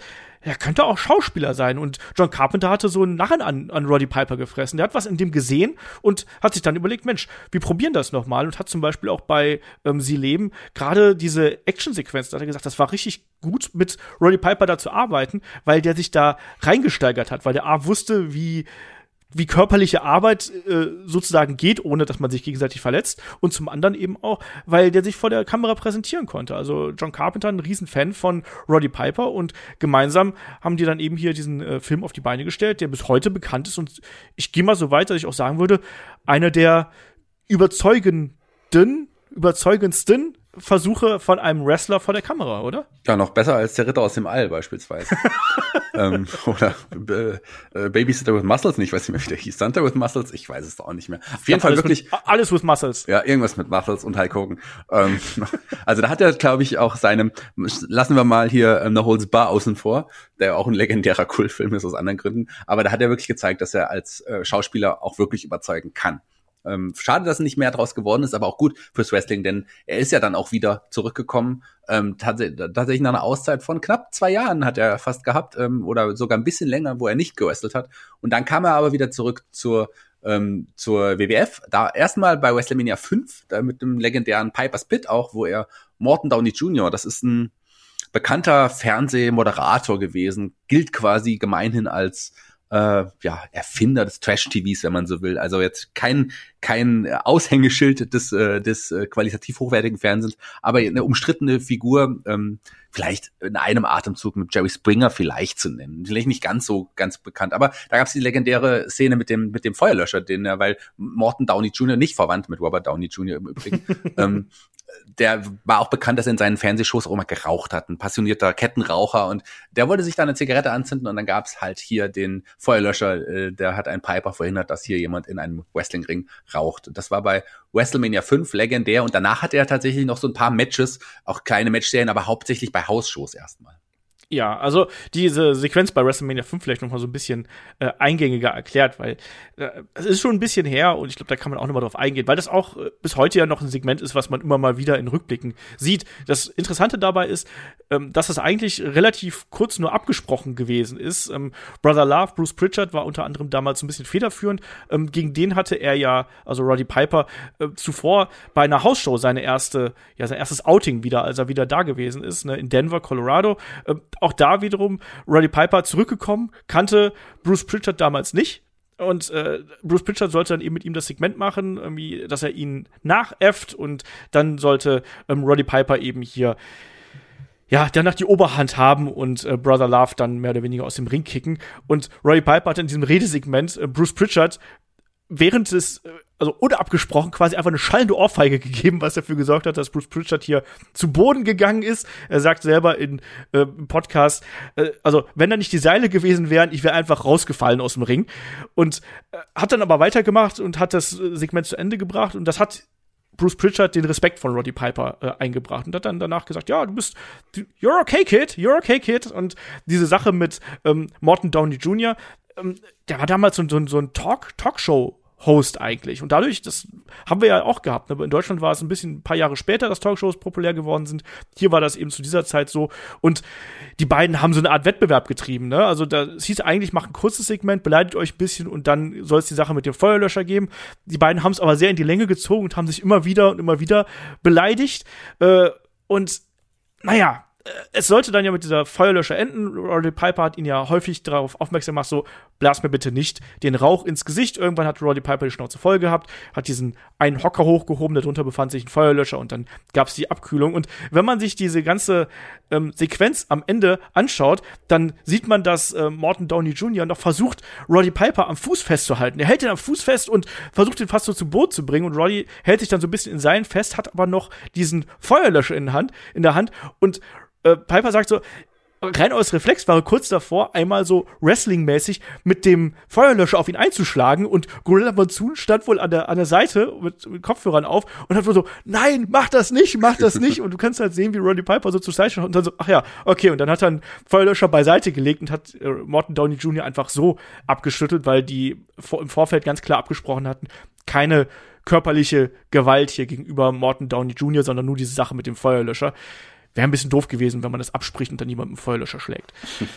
ähm, ja, Shaggy. Danach soll es aber vor allem auch ähm, eine etwas längere Fehde auch mit Ravishing Rick Root geben. Wir sind jetzt da im Jahr 1989, ähm, wo er auch erstmal wieder als ähm, Co-Kommentator unterwegs gewesen ist. Und weißt du, was die beiden, also Root und Piper, bei ähm, Hausshows gerne gemacht haben? Jetzt sag's mir. für den Aufbau. Ähm, da haben sie sich, es gab ja dieses Gimmick von Rick Root, dass er sich damals immer eine, eine hübsche Dame aus dem Publikum äh, geholt hat und die äh, in Grund und Boden geküsst hat. Ja, das haben sie hier so ein bisschen umgedreht. Also da hat man dann eine, eine Dame ins Publikum gestellt, die wurde dann von, von Rick Root geküsst, aber die ist dann nicht ganz zu Boden gegangen. Und dann im späteren Verlauf der Card ist ähm, Roddy Piper rausgekommen und hat dasselbe mit derselben Dame gemacht und dann ist sie natürlich zu Boden gegangen. Na, der Roddy Piper ist der bessere Küsser als der Rick Root. Das kann ich mir vorstellen. Auf jeden Fall, er hatte gesagt, kurze Zeit, er hatte dann noch ein paar Hausshow-Matches vor der Fehde, ähm, genau. gegen, unter anderem gegen Teddy Biasi, aber auch gegen Randy Savage, ähm, die auch zum Großteil tatsächlich auch äh, gewonnen hat. Und dann gab es aber diese Fehde, die startete, ähm, als er äh, tatsächlich auch Rick Root den äh, Intercontinental Titel gekostet hat gegen den Ultimate Warrior. Genau das. Um, die Fehde ging jetzt eigentlich auch noch eine ganze Zeit lang weiter, inklusive verschiedenen Gimmick-Matches äh, bei House-Shows, äh, Steel Cage, Lumberjack-Match. Ähm, man hat das auch bei äh, der Survivor Series nochmal mit aufgebaut, wo die beiden dann als Team-Captains ähm, hier dabei gewesen sind und gemeinsam eliminiert worden sind. Also Ausgezählt, man hat, wie man das heute immer noch genau. macht. Dann so, so bringt man Wrestler aus dem Match, die nicht gepinnt werden sollen. Ja. Ja, genau. Und die beiden hatten dann eben auch noch äh, ja einen größeres Match auch noch bei, äh, bei Primetime Wrestling, wo dann Bobby Heenan als Santa Claus auch noch aufgetreten ist. Na, warum nicht? Die Fehde ging ein ganzes Stückchen weiter und Piper ist eigentlich hier als, ähm, als Sieger aus der ganzen Story rausgegangen. Er durfte auch ähm, diverse Male Bobby Heenan schlagen. Ja, und Shaggy, dann sind wir auf dem Weg Richtung WrestleMania 6 und da beginnt dann schon wieder unsere Zeit. Ähm, wir sind beim Rumble 1999, äh, 1999, 1990 1990 natürlich. Genau. Und ähm, da startet ja die Fehde mit Bad News Brown. Ja, den hat er natürlich ähm, eliminiert beim Royal Rumble und das hat einem Bad News Brown nicht gefallen und da startete dann quasi die Fehde gegeneinander, auch in diversen Interviewsegmenten. Da hat ein, ein Bad News Brown immer ähm, Brody Piper als ein Mann bezeichnet, der einen Rock trägt und das hat einem Piper natürlich nicht gepasst und der sollte sich dann auf eine ja auch vielleicht heute irgendwie eher schwierige Art und Weise ähm, da, dafür in Anführungsstrichen rächen ähm, mit seiner Bemalung, lieber Olaf. Oh jo, ne, weil wir schon. Hast du es damals verstanden? WrestleMania 6 nee, ist, ja quasi, nicht. ist ja gar quasi, nicht. ist ja unser erster Berührung, unsere erste berüchtigte Berührung mit der World Wrestling Federation. Und da kam ein Piper, wir können es ja kurz beschreiben, ähm, zum Ring, sind die nicht damals sogar mit diesen kleinen Rings zum Ring gebracht worden? Ja, mit diesen kleinen Wagen, genau, die genau. wie kleine Ringe ausgesehen haben. Und da saß ein, stand ein Piper drin, ein Mann in einem Kilt, äh, der bemalt war auf der einen Seite, schwarz bemalt. Blackfacing, was man heutzutage ja sehr kritisch hinterfragen muss. Äh, ja. Damals eigentlich auch schon. Und, aber er wollte damit ja eigentlich was ganz anderes aussagen. Ja, er wollte eigentlich quasi äh, beides zusammenbringen. So, also er hat eigentlich einen guten Gedanken dahinter gehabt, äh, aber es kam natürlich alles andere als gut an und äh, wurde auch von sehr vielen Seiten auch damals schon kritisiert. Ähm, Roddy Piper hat es vor allem deswegen ähm, abbekommen, weil er dann ja auch noch nicht nur das, was die Match ja hier in einem ähm, Double DQ geendet ist, sondern und auch nicht besonders gut gewesen ist, sondern ja, ihm Double wurde ja Countout, auch noch, oder? Double Countout war es. Äh, Double Countout, ja. Ähm, aber das Problem war doch auch, dass er die Farbe nicht mehr abbekommen hat, Shaggy, oder? Ja, die ging tatsächlich, aber ähm, vor allem im Gesicht äh, war es irgendwie schwierig, die dann noch abzukriegen. Er ist einige Tage noch äh, halb angemalt, vor allem im Gesicht. Im Körper ging es, glaube ich, meines Wissens besser ab, warum auch immer. Im Gesicht war es schwieriger und das äh, war ein bisschen unschön. Also für ihn auch natürlich und auch für sein Umfeld. Aber äh, nicht nur die Farbe ist abgegangen, auch erstmal seine WWE-Karriere war dann auch wieder erstmal kurz für mehrere Monate wieder passiert.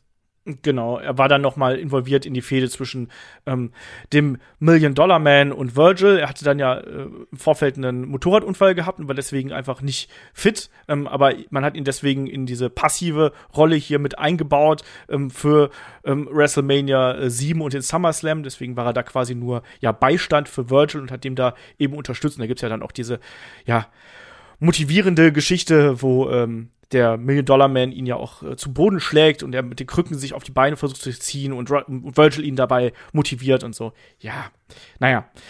Ähm, wir sind auf dem Weg Richtung äh, WrestleMania 8 jetzt. Ähm, da auch eine, eine spannende Geschichte natürlich, das Match gegen äh, Bret Hart. Ähm, und im Vorfeld, Royal Rumble 92, natürlich der erste Titelgewinn für Rowdy Roddy Piper bei der WWF, nämlich der Gewinn des Intercontinental Titles damals gegen den Mountie.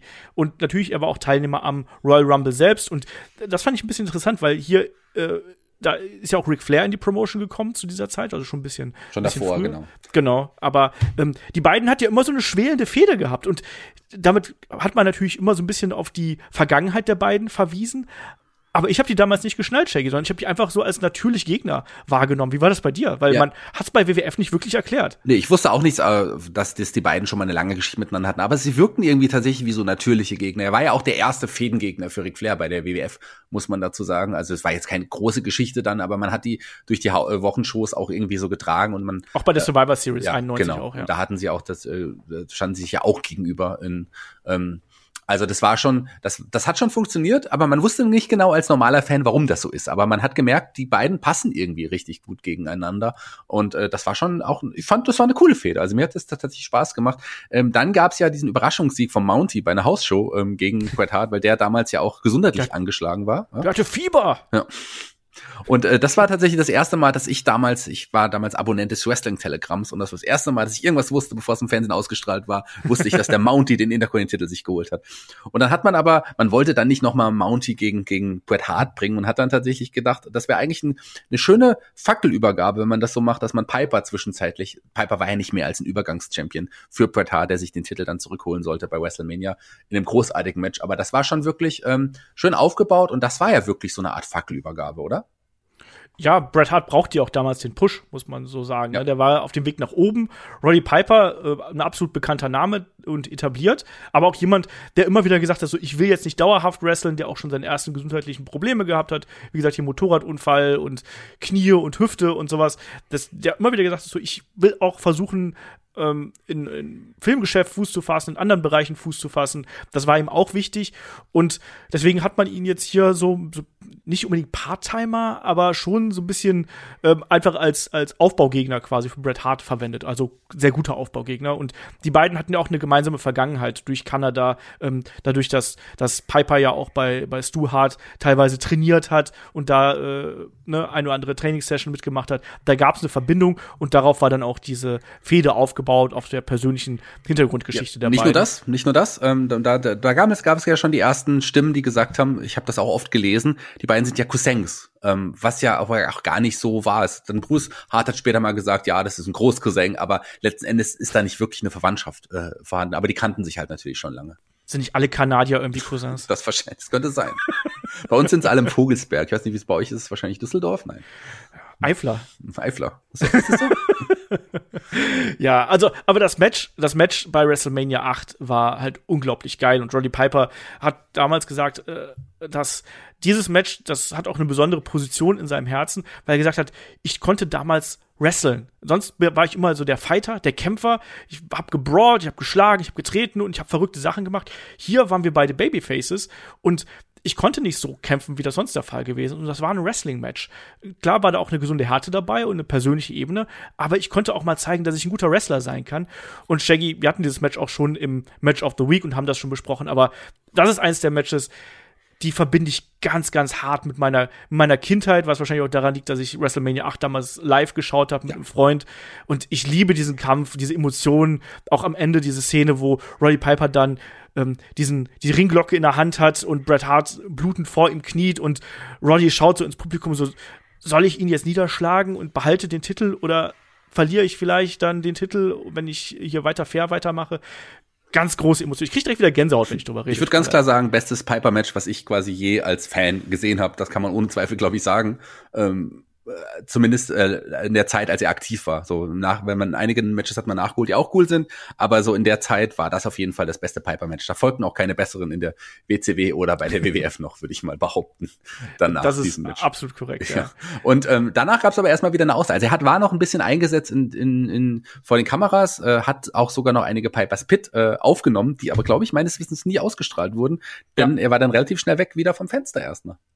Ja, genau. Man hat ihn noch mal beim SummerSlam gesehen, wo er noch mal Dudelsack gespielt hat, so ein bisschen als Aufgalopp für das große äh, Titelmatch zwischen Bret Hart und dem British Bulldog Davy Boy Smith im Main Event. Auch ein schöner Moment natürlich.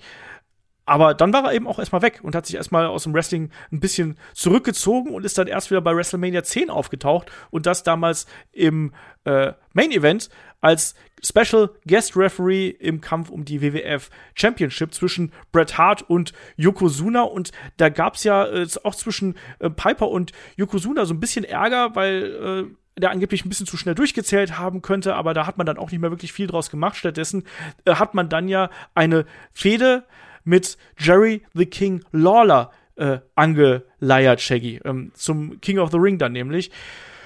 Boy, oh boy, das war auch gar nicht mal so geil, oder? Mit diesem äh, äh, Roddy Piper Double mit diesem jungen äh, dürren Kerl und dann den King's Court, den man dann quasi als Gegenstück zum Pipers Pit etabliert hatte. Ach du, Alter. Also das, das Match selber, ja, äh, da stimme ich dir absolut zu. Das war das nicht sogar der Main Event beim King of the Ring tatsächlich? Ja, es war der Main Event. Also das war auf jeden Fall nicht gut, würde ich mal bezeichnen. Aber ich mochte die Fehde so ein bisschen auch, weil ich die Redesegmente schon sehr witzig fand zwischen den beiden, weil beide ja Mike wirklich gut sind. Also ich hatte meinen Spaß an dieser Fehde, aber es ist natürlich jetzt keine große legendäre Fehde, die man hier nochmal hervorheben musste. Es gab dieses eine Match, ähm, aber auch das war es dann auch erstmal wieder ähm, für Roddy Piper dann hier ähm, bei der WWF bis äh, zum nächsten WrestleMania. ja, aber das war, das war grauenvoll. Ich weiß auch, dass ich damals gedacht habe, oh, Du mochtest ja auch Lawler nicht. Also du damals. also die Feder war schon in Ordnung. Die hat sich auch irgendwie logischerweise ergeben. Lawler ja auch eine ähnliche, äh, ja, einen ähnlichen Hintergrund als Kommentator lange, dann als Wrestler ja eigentlich auch eine Wrestling-Legende auch irgendwie ist. Also ich finde, das hat schon irgendwie gepasst. Aber ähm, ein Weg, äh, das ist nicht immer unbedingt das Ziel äh, der Weg, sondern der Weg war hier cooler als das Ziel. Ja. Ähm, du hast gesagt, ein Jahr später äh, war er wieder aktiv zu sehen. Er war dann nach der Fehde auch erstmal weg mit, ähm, mit Lawler. Und ja, WrestleMania 11, da war er dann nochmal als Referee zugegen im Match zwischen Bret Hart und Bob Backlund. Ja, er hat dann danach noch so ein bisschen als Host äh, bei ähm, WWF quasi äh, gedient und hat dann noch ein bisschen, ähm, ja, den, den, ähnlich wie wir das heute auch sehen, mit, wenn da die, die Expertenrunde da sitzt und hat das noch ein bisschen kommentiert, aber auch das nichts Größeres. Und dann, Shaggy, sind wir im Jahr 96 und da ist er dann ja tatsächlich noch der Präsident der WWF geworden. Also, wenn wir ehrlich sind, also er war sowohl Präsident der WWF als auch Powers to Be bei der WCW. Also, dem gehört eigentlich das ganze Wrestling-Business irgendwann. Dem gehört das alles. Ähm, gut, Präsident ist ja trotzdem angestellt nur gewesen. Es war, gab da Gola Monsoon, den wir ja auch schon mal angesprochen haben, auch war zu dem Zeitpunkt ähm, Präsident der der WWE oder WWF und ähm, der hatte dann eine Attacke kassieren müssen von einem Vader. Da gab's gab's nicht sogar die Vader Bomb, also den Vader Splash von der Ecke gegen Gorilla Monsoon, der dann einige Wochen aus äh, aus dem Schoß geschrieben wurde und den genau. hat er dann quasi ersetzt. Ähm, den hat er dann ersetzt hier als Präsident, aber auch da hat er jetzt nicht viele große Fußstapfen hinterlassen, würde ich mal behaupten. Ähm, ersetzt hat er auch noch jemanden, der damals auch, äh, ja, ich glaube, suspendiert wurde, zumindest eine, eine, auch eine Auszeit nehmen musste. Und äh, das nicht nur bei WrestleMania, da kommen wir gleich noch drauf zu sprechen, sondern auch bei einigen Hausshows, oder zumindest bei einer Hausshow hat er Razor Roman ersetzt und hat äh, gegen die Monster Kid gekämpft. Ja. Und er hat auch den Ultimate Warrior zurückgebracht, wenn man den Storylines glauben darf. Aber das Wichtigere ist natürlich, dass er hier die Rolle von ähm, Razor Ramon dann eingenommen hat, die Position von Razor Ramon aufgenommen, äh, eingenommen hat und bei Hausschuss unter anderem den One-Two-Three-Kid ähm, mehrfach geschlagen hat und gegen den mehrfach gewrestelt hat. Und dann kommen wir Richtung WrestleMania und da gab es ja dann ein sehr kurzfristig aufgebautes Match gegen Goldust. Ja, er hat auch, Razor Ramon ersetzt quasi. Auch genau, der war ja genau. eigentlich ur ursprünglich äh, der Mann, der sich in seiner Machismo gekränkt gefühlt hat von einem Goldust, sollte eigentlich äh, auf, auf also Razor Ramon auf Goldust treffen, aber Razor war da nicht begeistert von. Also das war auch der Grund, warum er da eine Auszeit hatte. Ähm, der wollte das nicht. Und dann hat man einen Roddy Piper genommen und äh, hat ja hier auch, ja, wenn man so will, ähm, O.J. Simpson mit eingebaut. Denn diese Autofahrt, du kannst es ja noch gleich nochmal genau erklären, ähm, vielleicht auch was fürs Match of the Week, oder? Es wäre auf jeden Fall mal ganz witzig oder für eine Classic Review oder sowas. Genau, es gab äh, den Hollywood Backlot Brawl und im Vorfeld hieß es ja, ähm, dass Rowdy Roddy Piper würde aus Goldust bei WrestleMania 12 endgültig einen Mann machen. Also hier hat man da auch wiederum sehr stark mit diesen Klischees gespielt auch da wieder gehörte damals dazu. Ich fand das damals schon super merkwürdig. Auch das Ende vom Match, wo er dann ja äh, Goldust nach einem harten Brawl dann im Ring ja quasi die Klamotten ausgezogen hat und darunter trägt Goldust dann äh, Frauenunterwäsche. So, hä? what the fuck? Ähm, ansonsten war das, war das natürlich ein wilder Brawl, den die beiden da gehabt haben. Und irgendwann gab es dann den Moment, wo ähm, die beiden sich draußen in diesem Parking-Lot eben geprügelt haben. Gotas ähm, steigt in seinen äh, goldenen Cadillac und überfährt Roddy Piper erstmal und der steigt dann eben in einen weißen Ford Bronco und dann gibt's ja Luftaufnahmen, die denen der berüchtigten Verfolgungsjagd von O.J. Sim Simpson damals sehr, sehr ähnlich gesehen hat. Ja, das ist, das ist, das ist ja eins zu eins. Äh, ja, ja, genau. Aber wie genau. fandst du das damals? Ähm, ich habe das natürlich nicht verstanden, dass das die O.J. Simpson Verfolgungsjagd war. okay. Wie auch. Hast du das damals direkt verstanden? Nee, ich weiß, dass Carsten Schäfer das, glaube ich, damals äh, so, so nebenbei so kommentiert hat. Aber wie, wie, alt war ich da? Ich meine, das war WrestleMania 12, das war, das war 96, diese ähm, O.J. Simpson-Geschichte war, meine ich, zwei Jahre vorher, das heißt, es war 94, da war ich 14. Ich glaube, da hatte ich anderes im Kopf äh, als, als sowas. Na, jedenfalls war das auch kein to tolles Match. Und das hat sich ja dann nee. über die, die ganze Show, äh, durch die ganze WrestleMania gezogen. Also das hätte nicht sein müssen. Aber okay, man hat Piper noch mal hier auf, bei einer WrestleMania auf der Karte gehabt. Aber das war es auch erstmal für WrestleMania und für die WWF mit Roddy Piper. Denn es sollte zur Konkurrenz gehen.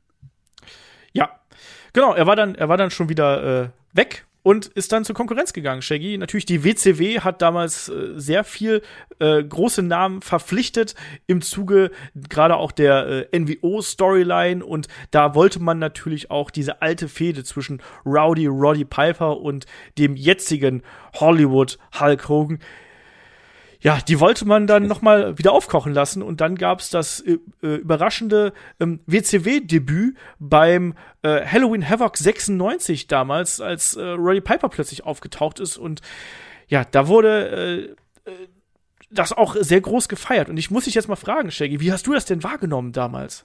Also ich äh, im ersten Augenblick hatte ich mich natürlich gefreut, einen Piper wiederzusehen, aber äh, auf der anderen Seite war der auch dann schon wirklich zu dem Zeitpunkt auch schon im Grunde über seinen Zenit hinaus, muss man auch ganz ehrlicherweise sagen. Nicht mehr in der besten Verfassung, wurde noch schlimmer, aber hier war er dann da und hat sich als als wieder ein alter Vertreter aus einer alten Zeit der äh, der NWO gegenübergestellt und die NWO war ja damals eigentlich das Nonplusultra. Also da hatte eigentlich so, so dachte man zumindest niemand eine Chance. Gut, es gab den Sieg hier, es gab ja auch das Match dann gegen Hogan bei Starcade, bei dem großen, mehrere. ja, aber hier vor allem da dieses, der, große Sieg im, im Main Event von Starcade, ähm, in einem Non-Title-Match übrigens auch. Ja, ähm, das, das, das ist das, was mich am meisten genervt hat. Entschuldige, wenn ich ans Wort falle. Aber ich weiß noch, wie ich damals davor gesagt habe, so, warum ist das denn ein fucking Non-Title-Match? Ein Gewinnt er da, klar. Ne? Ja, per, per Sleeper holt auch noch. Also, per Sleeper holt. Ja.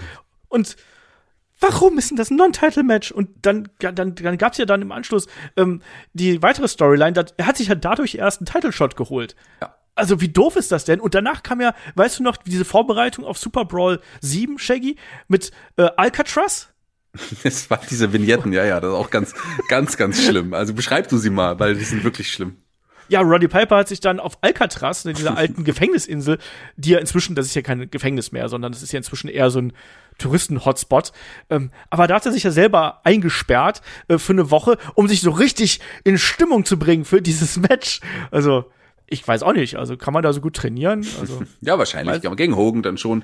ähm, also, wie gesagt, es gab den Sieg bei, bei Starcade der WrestleMania, der WCW, muss man, darf man nicht anders sagen. Ähm, nur um das Match für, äh, für äh, Super Brawl aufzubauen. Und da hat dann Piper aber eine Niederlage kassieren müssen. Und Piper hat aber die Geschichte äh, mit gegen die NWO noch nicht beendet, denn er hat sich dann äh, zusammengeschlossen mit seinem, seinem alten Rivalen Ric Flair und dessen Four Horsemen und hat an der Seite der Horsemen quasi eine Zeit gekämpft.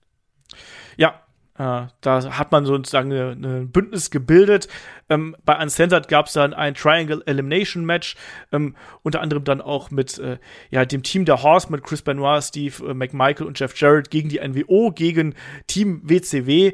Ähm, Luger, Steiner Brothers und äh, The Giant. Äh, Piper war dann damals Teil der, der Horsemen. Ähm, er hat verloren, muss man halt so, muss man halt so sagen. Und ja, diese Geschichte ging halt eben auch noch ein bisschen weiter. Piper und Flair ging mit Kevin Green dann ähm, bei Slambury im nächsten Event, ähm, haben dann ähm, die äh, Gruppierung der NWO bestehend aus Scott Hall, Kevin Nash und Six besiegt. Aber das war alles nicht geil. Dann gab's halt eben noch mal einen äh, Tag Team Title Match für Flair und Piper gegen die Outsiders beim Great American Bash. Also man hat hier schon diesen Name Value natürlich gehabt, das Klar. muss man sagen, ne? Aber aber die Matches waren jetzt allesamt nicht besonders gut und wie du richtig gesagt hast, man hat bei Piper auch einfach gesehen, dass da einiges fehlt, äh, so insgesamt, um äh, die alte Stärke wieder rauszubringen, die er damals gehabt hat. Und, äh, Flair und Piper sollten natürlich nicht die Tag Team Titel Genau. gewinnen. Ähm, äh, ist auch gut in dem hohen Alter, die beiden hatten, aber warum? Ein paar Jahre später ist es denen bei der WWE zumindest nochmal gelungen. Aber das ist ein anderes Thema, da kommen wir auch gleich nochmal drauf zu sprechen. Ähm, aber aufgrund äh, des Nichtgewinnes hier gab es dann tatsächlich auch nochmal eine aufgewärmte Fehde. Äh, Flair hat, äh, die Horsemen haben sich gegen Piper gestellt und es gab ein Match der beiden beim Bash at the Beach. Das hat Piper nochmal gewonnen, aber hat danach wieder eine kurze Auszeit genommen. Genau, und äh, war dann erstmal ähm, war einige Wochen, Monate äh, weg, äh, pausieren und hat dann, als er wieder zurückgekommen ist, auch gesagt, er will nicht mehr ganz so viel wresteln. Auch Roddy Piper natürlich einer von denen, die äh, Character Control gehabt haben, auch einen leichteren Schedule gehabt haben. Und er hat dann gesagt, äh, ich will weniger im Ring sein. Und ähm, er war dann Commissioner von der WCW. Er war noch nicht äh, Powers to Be, er war nur Commissioner ähm, und war dann aber als äh, ja, als Babyface-Commissioner hier unterwegs und nochmal die Fehde gegen äh, Hulk Hogan und Shaggy. Dann sind wir nämlich beim äh, Halloween Havoc angelangt. Und 97, muss man dazu sagen. Und Shaggy, das Ding haben wir schon mal besprochen, falls du dich dran erinnerst. nee, leider nicht mehr. Also Und diesen- nicht mehr. Absurden, Ja. diesen absurden Main-Event im Cage-Match gegen Hogan, wo dann auch der Macho Man noch eingegriffen hat. Ja, da kann ich mich leider noch dran erinnern. leider, aber ähm, hört euch das nochmal an. Ich will es nicht nochmal aufwärmen. Nee, nee, nee, das war schlimm. das war ganz schlimm. Ich weiß nicht, ob ich mich aufgeregt hatte. Ja, ähm, es ist alles, also ich, ich mochte diese Zeit von Piper bei der WCW gar nicht, bin ich ganz ehrlich. Ich finde, der hat da nicht mehr reingepasst. Äh, er wirkte damals schon wie, wie ein altes Eisen zwischen ganz vielen anderen alten Eisen, obwohl er noch immer diesen wilden Piper-Charakter dargestellt hat. Aber er hat für mich da nicht reingepasst. Ich, wie, ging's dir da genauso, Shaggy? Absolut. Also, da, also so von den die Matches an sich, wenn man die liest, das liest sich ja groß. Aber irgendwie passt das da nicht, oder? Nee, da, da, wie gesagt, das hat überhaupt nicht mehr gepasst. Äh, Er hat auch nicht mehr in die Zeit gepasst und ähm, er war auch wirklich nicht, ja, das waren wirklich keine guten Matches. Also die, die Fehde mit Hogan, die ging ja noch weiter. Also es gab ja jetzt hier noch, ähm, noch ein Match der beiden bei Nitro, was übrigens Piper durch die Disqualifikation gewonnen hatte. Bei Spring Stampede ähm, ein Tag Team Match mit dem Giant an, an seiner Seite gegen Hogan und Nash in einem Baseball Bat on a Pole Match, auch legendär schlecht, muss ich sagen. Bei Slambury ähm, hat er nochmal einen Auftritt als Special Guest Referee gehabt in der Geschichte mit Randy Savage und seinem fast Cousin Bret Hart, der ja dann auch äh, jetzt bei der WCW angekommen war. Und auf, mit dem sollte er auch nochmal eine Geschichte haben. ja, es wurde ja dann auch noch mal geteamt, also Savage und Piper gegen Hogan und Hart dann auf dem weiteren Weg. Dann Piper gegen Savage natürlich, ähm, was äh, Piper dann gewinnen konnte. Ähm, Piper und dann Dallas Page gegen Sting und Lex Luger dann im weiteren Verlauf. Und man hat jetzt hier quasi alle Möglichkeiten durchgenommen und äh, hat dann immer wieder versucht, äh, die großen Namen irgendwie in die NWO-Geschichte mit reinzuwürfeln. Natürlich war das dann auch die Zeit, wo der Ultimate Warrior zur äh, WCW dazugestoßen ist und Roddy Piper, Diamond Dallas Page und der Warrior sind ja dann bei Fall Brawl in den legendären War Games ähm, auf Team NWO unter anderem auch getroffen. Auch das war jetzt nicht so wirklich geil. Team WCW, Team WCW. Wer, wer, stellt sich, also Diamond Dallas Page, okay, aber Roddy Piper und der Warrior als Team WCW gegen, das, äh, wir hatten ja dann zwei NWOs hier, Ja, hier dabei. genau. Also wir hatten NWO Hollywood, das waren Hollywood Hogan, Bret Hart und wer passt an die Seite von diesen beiden Legenden? Niemand geringeres als Stevie Way. Ähm, gegen, gegen das Wolfpack, Nash, Sting und, und, und Luger. Also hier ein Stevie Way in einem Match mit mit all diesen Legenden auch ganz, ganz strange. Also auch kein, kein gutes Match dieses Wargames mit, eines der schlechtesten Wargames-Matches. Da schaue ich mir lieber nochmal den Dungeon of Doom in den Wargames an. Das, ja, also, nee, das ging gar nicht. Auch, ich kann, kann mich da, mein, mein Bild, was ich da jetzt vor Augen habe, wenn ich über dieses Match spreche, ist, ähm, wie sich der Ring mit Nebel füllt, weil der Warrior ja den, äh, den Ring betreten muss. Und äh, ganz, ganz, ganz, ganz furchtbar. Und natürlich dieses Match auch äh, ganz traurig, weil natürlich sich bei diesem Event sich auch der British Bulldog sehr schwer verletzt hat, weil er ja auf diese Klappe gestürzt ist, durch die der Warrior dann in den Ring kommen sollte. Ja, auch äh, das, äh, das sollte man nicht vergessen. Das stimmt auch auch eine schlimme Geschichte. Ähm, für Piper soll es trotzdem noch mal weitergehen. Ich habe es vorhin schon mal angesprochen gehabt. Die Geschichte mit Bret Hart ging auch weiter und die beiden hatten ein Match gegeneinander und es äh, das, er hat es geschafft, tatsächlich Bret Hart den United States Titel abzunehmen. Also das war auch echt krass. ja, Schlecht. Für, für zwei Wochen, ja. Ja. Dann hat er gegen Scott Hall wieder verloren. Ähm, dann gab's eine, ja, so eine, so eine, so, so ein Machtvakuum quasi und eine Machtfehde gegen Vince Russo, ähm, der damals ja hier Powers to Be gewesen ist. Ähm, Piper dann aber auch schon auf äh, Abwägen unterwegs. Ach, Shaggy, wieder gegen Flair. Flair, Savage sollte dann noch mal kommen, also noch mal eine Fehde mit Savage und seinem neu gegründeten Team Madness, ähm, also die, die Damen um, um, Savage herum. Ähm, Flair, äh, die Fehde ging noch länger, man hat sich über mehrere Pay-per-Views irgendwie noch noch ähm, ge, ge, noch äh, gezogen und dann gab es ja natürlich auch noch mal dieses Boxing-Match, was auch ganz schlimm war. Erinnerst du dich an das Boxing-Match? War es Bash at the Beach? Ich glaube Bash at the Beach in, in dem Jahr. Oh gegen, ja, gegen, ja, ja, ja. Gegen Buff oh. Beckwell, auch ganz schlecht. Ähm, mit Mills Lane, das war ein, ja, ein bekannter äh, Boxer, ähm, der da als Special Guest Referee auch total fehl am Platz war. Ähm, auch, auch ganz schlimm. Und ähm, nochmal das, was er auch häufig gemacht hat. Er war nochmal Special Guest Referee ähm, bei Starcade zwischen Goldberg und Hart. Genau, und wurde da von Vince Russo dazu gezwungen, dass er hier quasi Bret Hart, äh, ähm, nein, Goldberg betrügt. Also ja. quasi wieder so eine Montreal Screwjob äh, Reverse-Geschichte alles nicht gut, alles nicht gut. Wir sind jetzt hier auch wirklich im Jahr 2000, da ist auch äh, sehr wenig in der WCW gut, muss man dazu sagen. Und Piper hat, also es ist eine, eine, eine spannende äh, Frage, ne? Also hier, diese Fehde zwischen Piper und dem Powers to Be, die, die endet ähm, dann im weiteren Verlauf. Er ist dann nochmal Überraschungs-Special Referee ähm, bei einem Match zwischen Sid Vicious, Jeff Jarrett und Scott Hall. Ähm, alles nicht besonders wichtig, wenn man ehrlich ist. Und danach ist der WCW-Vertrag von ihm auch ausgelaufen. Aber Shaggy, dieser WCW-Run, hat der der WCW geholfen? Hat das Aufmerksamkeit kreiert? Also ich glaube schon. Ich glaube ja schon, weil das ist ja wirklich ein großer Name. Man hat hier die großen Konterrenten äh, von WrestleMania 1 nochmal gegeneinander gehabt mit Hogan. Man hat die alte legendäre Fehde mit Ric Flair auch nochmal heraufbeschworen. Ähm, Wendy Savage äh, ist auch ein alter Weggefährter von ihm gewesen. Also man hat ja hier schon große Namen auch gegeneinander gehabt. Wrestlerisch hat das der äh, WCW natürlich nicht geholfen, aber ich glaube schon, dass dann viele alte Fans auch hier ähm, nochmal dazugekommen sind, einen Piper nochmal zu sehen. Ich glaube schon, ähm, aber insgesamt, was die Geschichte und die Matches angeht, da, da hat es der WCW natürlich nicht geholfen. Ja, und also seine, seine aktive Karriere, die äh, endet dann eigentlich hier auch. Und äh, wie gesagt, auch er jemand, der, der gesundheitliche Probleme gehabt hat, ähm, aufgrund der Matches und der Vielzahl der Matches, die er natürlich über die Jahre bestritten hat. Und ja, er hat dann noch mal nach dem Abgang der bei der bei der WCW, nachdem der Vertrag ausgelaufen ist, äh, war er noch mal ganz kurz bei äh, bei der X WF, also Excitement Wrestling Federation, war da noch mal ähm, Commissioner, hat da noch mal, äh, hat auch noch mal eine Autobiografie geschrieben, natürlich äh, Pit with Piper, Roddy Gets Rowdy. Uiuiui, ähm, also alle, alle Catchphrases in einem. Muss ich sagen, habe ich nicht gelesen. Shaggy, hast du es gelesen? Ähm, ich habe es nicht gelesen, nee. Habe ich leider nicht okay. gelesen. Ähm, noch nicht dazu gekommen. Ja. Und dann ist er ja 2003 nochmal zur WWF äh, gestoßen, WWE gestoßen. Und da natürlich hat er in die Fehde von Hulk Hogan und Vince McMahon bei WrestleMania 19 eingegriffen und hat hier plötzlich Hogan, also er tauchte plötzlich im Ring auf als maskierter Mantelträger und hat dann Hogan mit einer, einem Stahlrohr äh, attackiert, hat ihn niedergeschlagen. Ähm, Hogan hat trotzdem gegen Vince McMahon damals gewonnen und Piper wurde dann Manager von Sean O'Hare, lieber Shaggy. Ja, Sean O'Hare hat ihn sogar, also nicht nur Manager, sondern auch wirklich, er hat in ihm einen kommenden Star quasi gesehen, das war seine Rolle. Und äh, Sean O'Hare, das war schon jemand, der hatte einen geilen Look. Also ich hätte auch mehr von Sean O'Hare erwartet.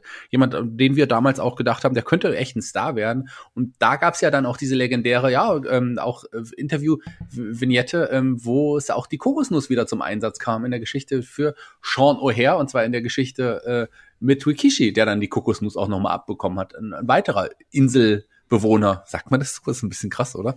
Äh, der das, die Kokosnuss abbekommen hat. Ähm, und äh, dann gab es eine kleine Fehde mit Rikishi, aber letzten Endes gab es dann tatsächlich noch mal eine Geschichte mit Hulk Hogan. Was, Hulk Hogan? Das war doch nicht Hulk Hogan, Shaggy. Naja, sagen wir mal so. Die einen sagen so, die anderen sagen so. Äh, Mist, ich wollte gerade Captain America sagen. Mr. America, äh, ein maskierter Wrestler, ähm, der Hogan körperlich doch sehr ähnlich gesehen hat. Vielleicht war es auch Horace Hogan. vielleicht, vielleicht. Nein, genau. Also der steckte dann hier in der Fehde mit äh, mit Mr. America. Ähm, Hulk Hogan war ja damals verbannt ähm, aus der WWE und wir hatten dann die bösen Buben hier mit Piper, O'Hare und McMahon. Und äh, bei äh, Mr. America, da fällt natürlich auch die Geschichte mit Zack Gowan einem wieder ein, wo er, ähm, der gute Piper hier Zack Gowan das, die Beinprothese abgenommen hat und äh, äh, damit, damit äh, attackiert hat. Ähm, Zack Gowan damals als großer Hogan-Fan ja anwesend. Ja, Piper auch noch mal im Ring im weiteren Verlauf gegen äh, Mr. America, Piper und O'Hare auch noch mal äh, im Tag Team aktiv und haben sogar damals die damaligen Tag Team Champions Tajiri und Eddie Guerrero herausgefordert. Aber Shaggy, da muss ich sagen, also das, das war das war traurig. Ja, keine äh, wirklich tolle Geschichte. Die hätte man auch nicht unbedingt so sehen wollen. Aber es ist so, wie es war. Also ich meine, es ging ja dann noch mal. Das war dann erstmal das Ende wieder bei der äh, WWF und dann ging es noch mal in eine noch unrühmlichere Geschichte ähm, zu TNA damals. Ja, auch bei TNA war es ja äh, ganz, ganz, äh, ganz, ganz ähnlich. Und da gab es ja auch schlimm, schlimmer auch noch. Ich weiß nicht, Entschuldigung, dass ich da unterbreche, aber es gab ja da diese, äh, er tauchte ja auf und hat sich direkt Vince Russo gegenübergestellt. Und da genau. gab es ja diese Promo, wo ein, ähm, ein Roddy Piper ähm, Vince Russo ähm, beschuldigt hat, äh, also mitverantwortlich äh, für den Tod von Owen Hart zu sein. Und das war schon auf mehreren Ebenen einfach ein unwürdiges Segment, ein unrühmliches Segment und ein Segment sehr fürs Fremdschämen. Also ich glaube, dafür hat sich ein Piper im Nachhinein dann auch geschämt tatsächlich. Ja, generell natürlich die ganzen Segmente. Es gab ja dann auch nochmal einen Rückgriff auf die äh, Fehde mit Jimmy Snooker, wo äh, Piper ihn aufgefordert hat, ihm jetzt endlich eins mit der Kokosnuss drüber zu hauen und äh, Jimmy Snooker hat sich dagegen gewehrt. Man hat dann ja aus The Piper's Pit The Pit with Piper gemacht. Boy, oh boy, ja, das war alles, das war alles nix. das war alles nix, muss man hier so äh, ganz klar sagen. Er hatte noch ein paar weitere Auftritte gehabt, wo er dann auch nochmal Referee gewesen ist, unter anderem gegen ein Match äh, zwischen Jeff Hardy und Scott Hall, wo er Jeff Hardy unterstützt hat aber das waren wirklich dann auch eher die traurige Zeiten. Und man hat auch gemerkt, dass es auch ein Roddy Piper damals ähm, nicht besonders gut äh, gegangen ist. Also er wirkte, ich finde, gerade auch in dieser Zeit dann immer wieder sehr krank. Du hast auch gemerkt, dass er sich körperlich verändert hat. Ähm, hat massiv zugenommen, was auch äh, aufgrund von Erkrankungen der Fall gewesen ist. Und das hat man dann ja auch im weiteren Verlauf gesehen, weil er dann ja, ist ja dann noch mal ähm, bei der WWF bzw. WWE dann ja schon ähm, zurückgekommen, Shaggy, und war dann ja sogar noch mal Tag Team Champion. Ja, war noch mal Tag Team Champion. Also er ist ja noch mal zurück. Er ist erstmal zu, ähm, zu, in die Hall of Fame aufgenommen worden. Das kam ja, ja davor noch. Und ähm, es gab ja wenig Hall of Famer, die dann wirklich noch mal in den Ring gestiegen sind. Er hat das noch mal gemacht. Gab bei WrestleMania 21 nach dieses äh, noch ein Interview mit Steve Austin, also sind quasi äh, Piper's Pit äh, ähm, mit mit Steve Austin als Gast. Ähm, es gab dann noch mal na, ein Angriff äh, auch bei einem bei einem Pipers Pit von Shawn Michaels gab es den Superkick ähm, von von gegen gegen Piper. Also auch da hat man noch mal kurzzeitig den den Heel Persona Shawn Michaels noch mal äh, kurz gebraucht und hat man einen Piper hergenommen um halt quasi hier den Shawn Michaels noch mal klar als Heel in der Geschichte damals darzustellen. Es gab auch noch eine Geschichte mit seinem alten Weggefährten Bob Orton und seinem Sohn ja. Randy Orton. Also die hatten ja auch noch mal ähm, ein Handicap Match gegeneinander ähm, und dann äh, gab es auch noch mal äh, ja, Matches mit den Highlanders, unter anderem gegen die Spirit Squad zusammen. Ähm, und er hat unter Ric Flair nochmal unterstützt gegen die Spirit Squad und dann haben sich die beiden auch zusammengetan, Ric Flair und und und Roddy Piper und haben bei Cyber Sunday sind sie gewählt worden als als Gegner. Das, das war damals ja interaktiv äh, und haben sich tatsächlich da nochmal die Tag Team Gürtel geholt oder erstmalig zusammen hier die Tag Team Gürtel geholt und haben sie dann aber kurze Zeit später an Weighted RKO verloren. Man muss natürlich dann an der Stelle auch nochmal betonen, dass er jetzt zu der Zeit, über die wir jetzt sprechen, auch schon gesundheitlich wirklich schwer gebeutelt gewesen ist. Ne? Also der äh, hat ja nicht nur schon deutlich früher diverse Operationen, also ähm, die Hüfte, die gemacht worden ist zum Beispiel, sondern er ist ja auch äh, 2006 an einem äh, Hodgkins-Lymphom erkannt, also einem Tumor in seiner Wirbelsäule und das hat man ihm dann auch im späteren Verlauf wirklich angesehen und ja, so richtig geil war das natürlich dann nicht mehr, was wir da gesehen haben. Wir haben gesehen, dass er dann auch äh, massiv an Masse, Körpermasse zugenommen hat, dass er einfach nicht mehr wirklich gesund war. Das hat man ihm mal angesehen und das hat es für mich sehr schwer gemacht, ihn dann wirklich noch aktiv im Ring mir anzuschauen. Also weil man einfach gesehen hat, dem Mann geht's nicht 100% gut, der ist nicht wirklich gesund, der macht das hier, weil es seine Leidenschaft ist und weil er das liebt, was da passiert. Aber man hat eben auch gemerkt, dass der da schon, ähm, was seine Krankheitsgeschichte angeht, ordentlich was mit sich herumzutragen hat. Ja, so richtig äh, geil war das alles nicht. Ne? Da hatten wir auch die Legenden natürlich noch mal gehabt äh, mit Dusty Rhodes und Sergeant Slaughter. Ähm, ich weiß auch, dass also die waren dann Ringside, die waren auch zur, äh, zur standen auch zur Wahl. Nee, so richtig, so richtig geil war das ähm, nicht. Und äh, wenn wir jetzt auch weitergehen, ähm, klar, hatte dann immer noch mal eine Rolle gespielt. Er war noch mal beim Royal Rumble mit dabei, äh, 2008, wo er und Jimmy Snooker dann noch dabei gewesen sind, ähm, von Kane eliminiert worden sind, wo man aber auch gesagt hat, so, pff, also ich habe eher Angst gehabt, dass die beiden sich was brechen, wenn sie aus dem Ring fallen, als alles andere. Also die waren dann nicht mehr in der Position, äh, solche Sachen eigentlich äh, anzustellen. Ähm, es gab noch, er war dann auch da wieder Jahr drauf bei Cyber Sunday war er noch mal ähm, zugegen und dann haben wir natürlich noch die Fehde mit Chris Jericho gehabt. Chris Jericho, der sich im Jahr 2009 mit den Legenden angelegt hat und dann dieses ominöse Handicap-Match, was wir dann bei WrestleMania 25 gesehen haben, ähm, mit Piper, Snooker und Ricky Steamboat gegen Chris Jericho, Mickey Rourke at Ringside, dürfen wir auch nicht vergessen. Und dieses Match, das hat man vor allem deswegen im Gedächtnis, weil Ricky Steamboat da noch mal zeigen konnte, dass er für sein Alter noch einiges im Tank hatte, während das klingt jetzt so böse, während Piper und Jimmy Snooker das genau Gegenteil waren, ja. oder? Also da haben sehr viele die den Absprung nicht gefunden und ähm, Roddy Piper gehörte leider dazu. Das muss man, glaube ich, hier so, so klar sagen, oder? Ja, ist der aber, klar, auf jeden Fall. Aber Ricky Steamboat, wie du es gesagt hast, ist ja wirklich herausgestochen, dieses Match. Führte ja noch mal zu einem Single-Match mit, mit, mit ähm, Jericho. Einfach, weil ja. der auch es noch drauf hatte. Und der hat einen würdigen Abschied gehabt, auf jeden Fall dann im Ring. Und Piper, der, da war man einfach froh, wenn man ihn nicht mehr in, im Ring sehen musste. Der war körperlich wirklich am Ende auch und das war einfach nicht mehr gut. Ja.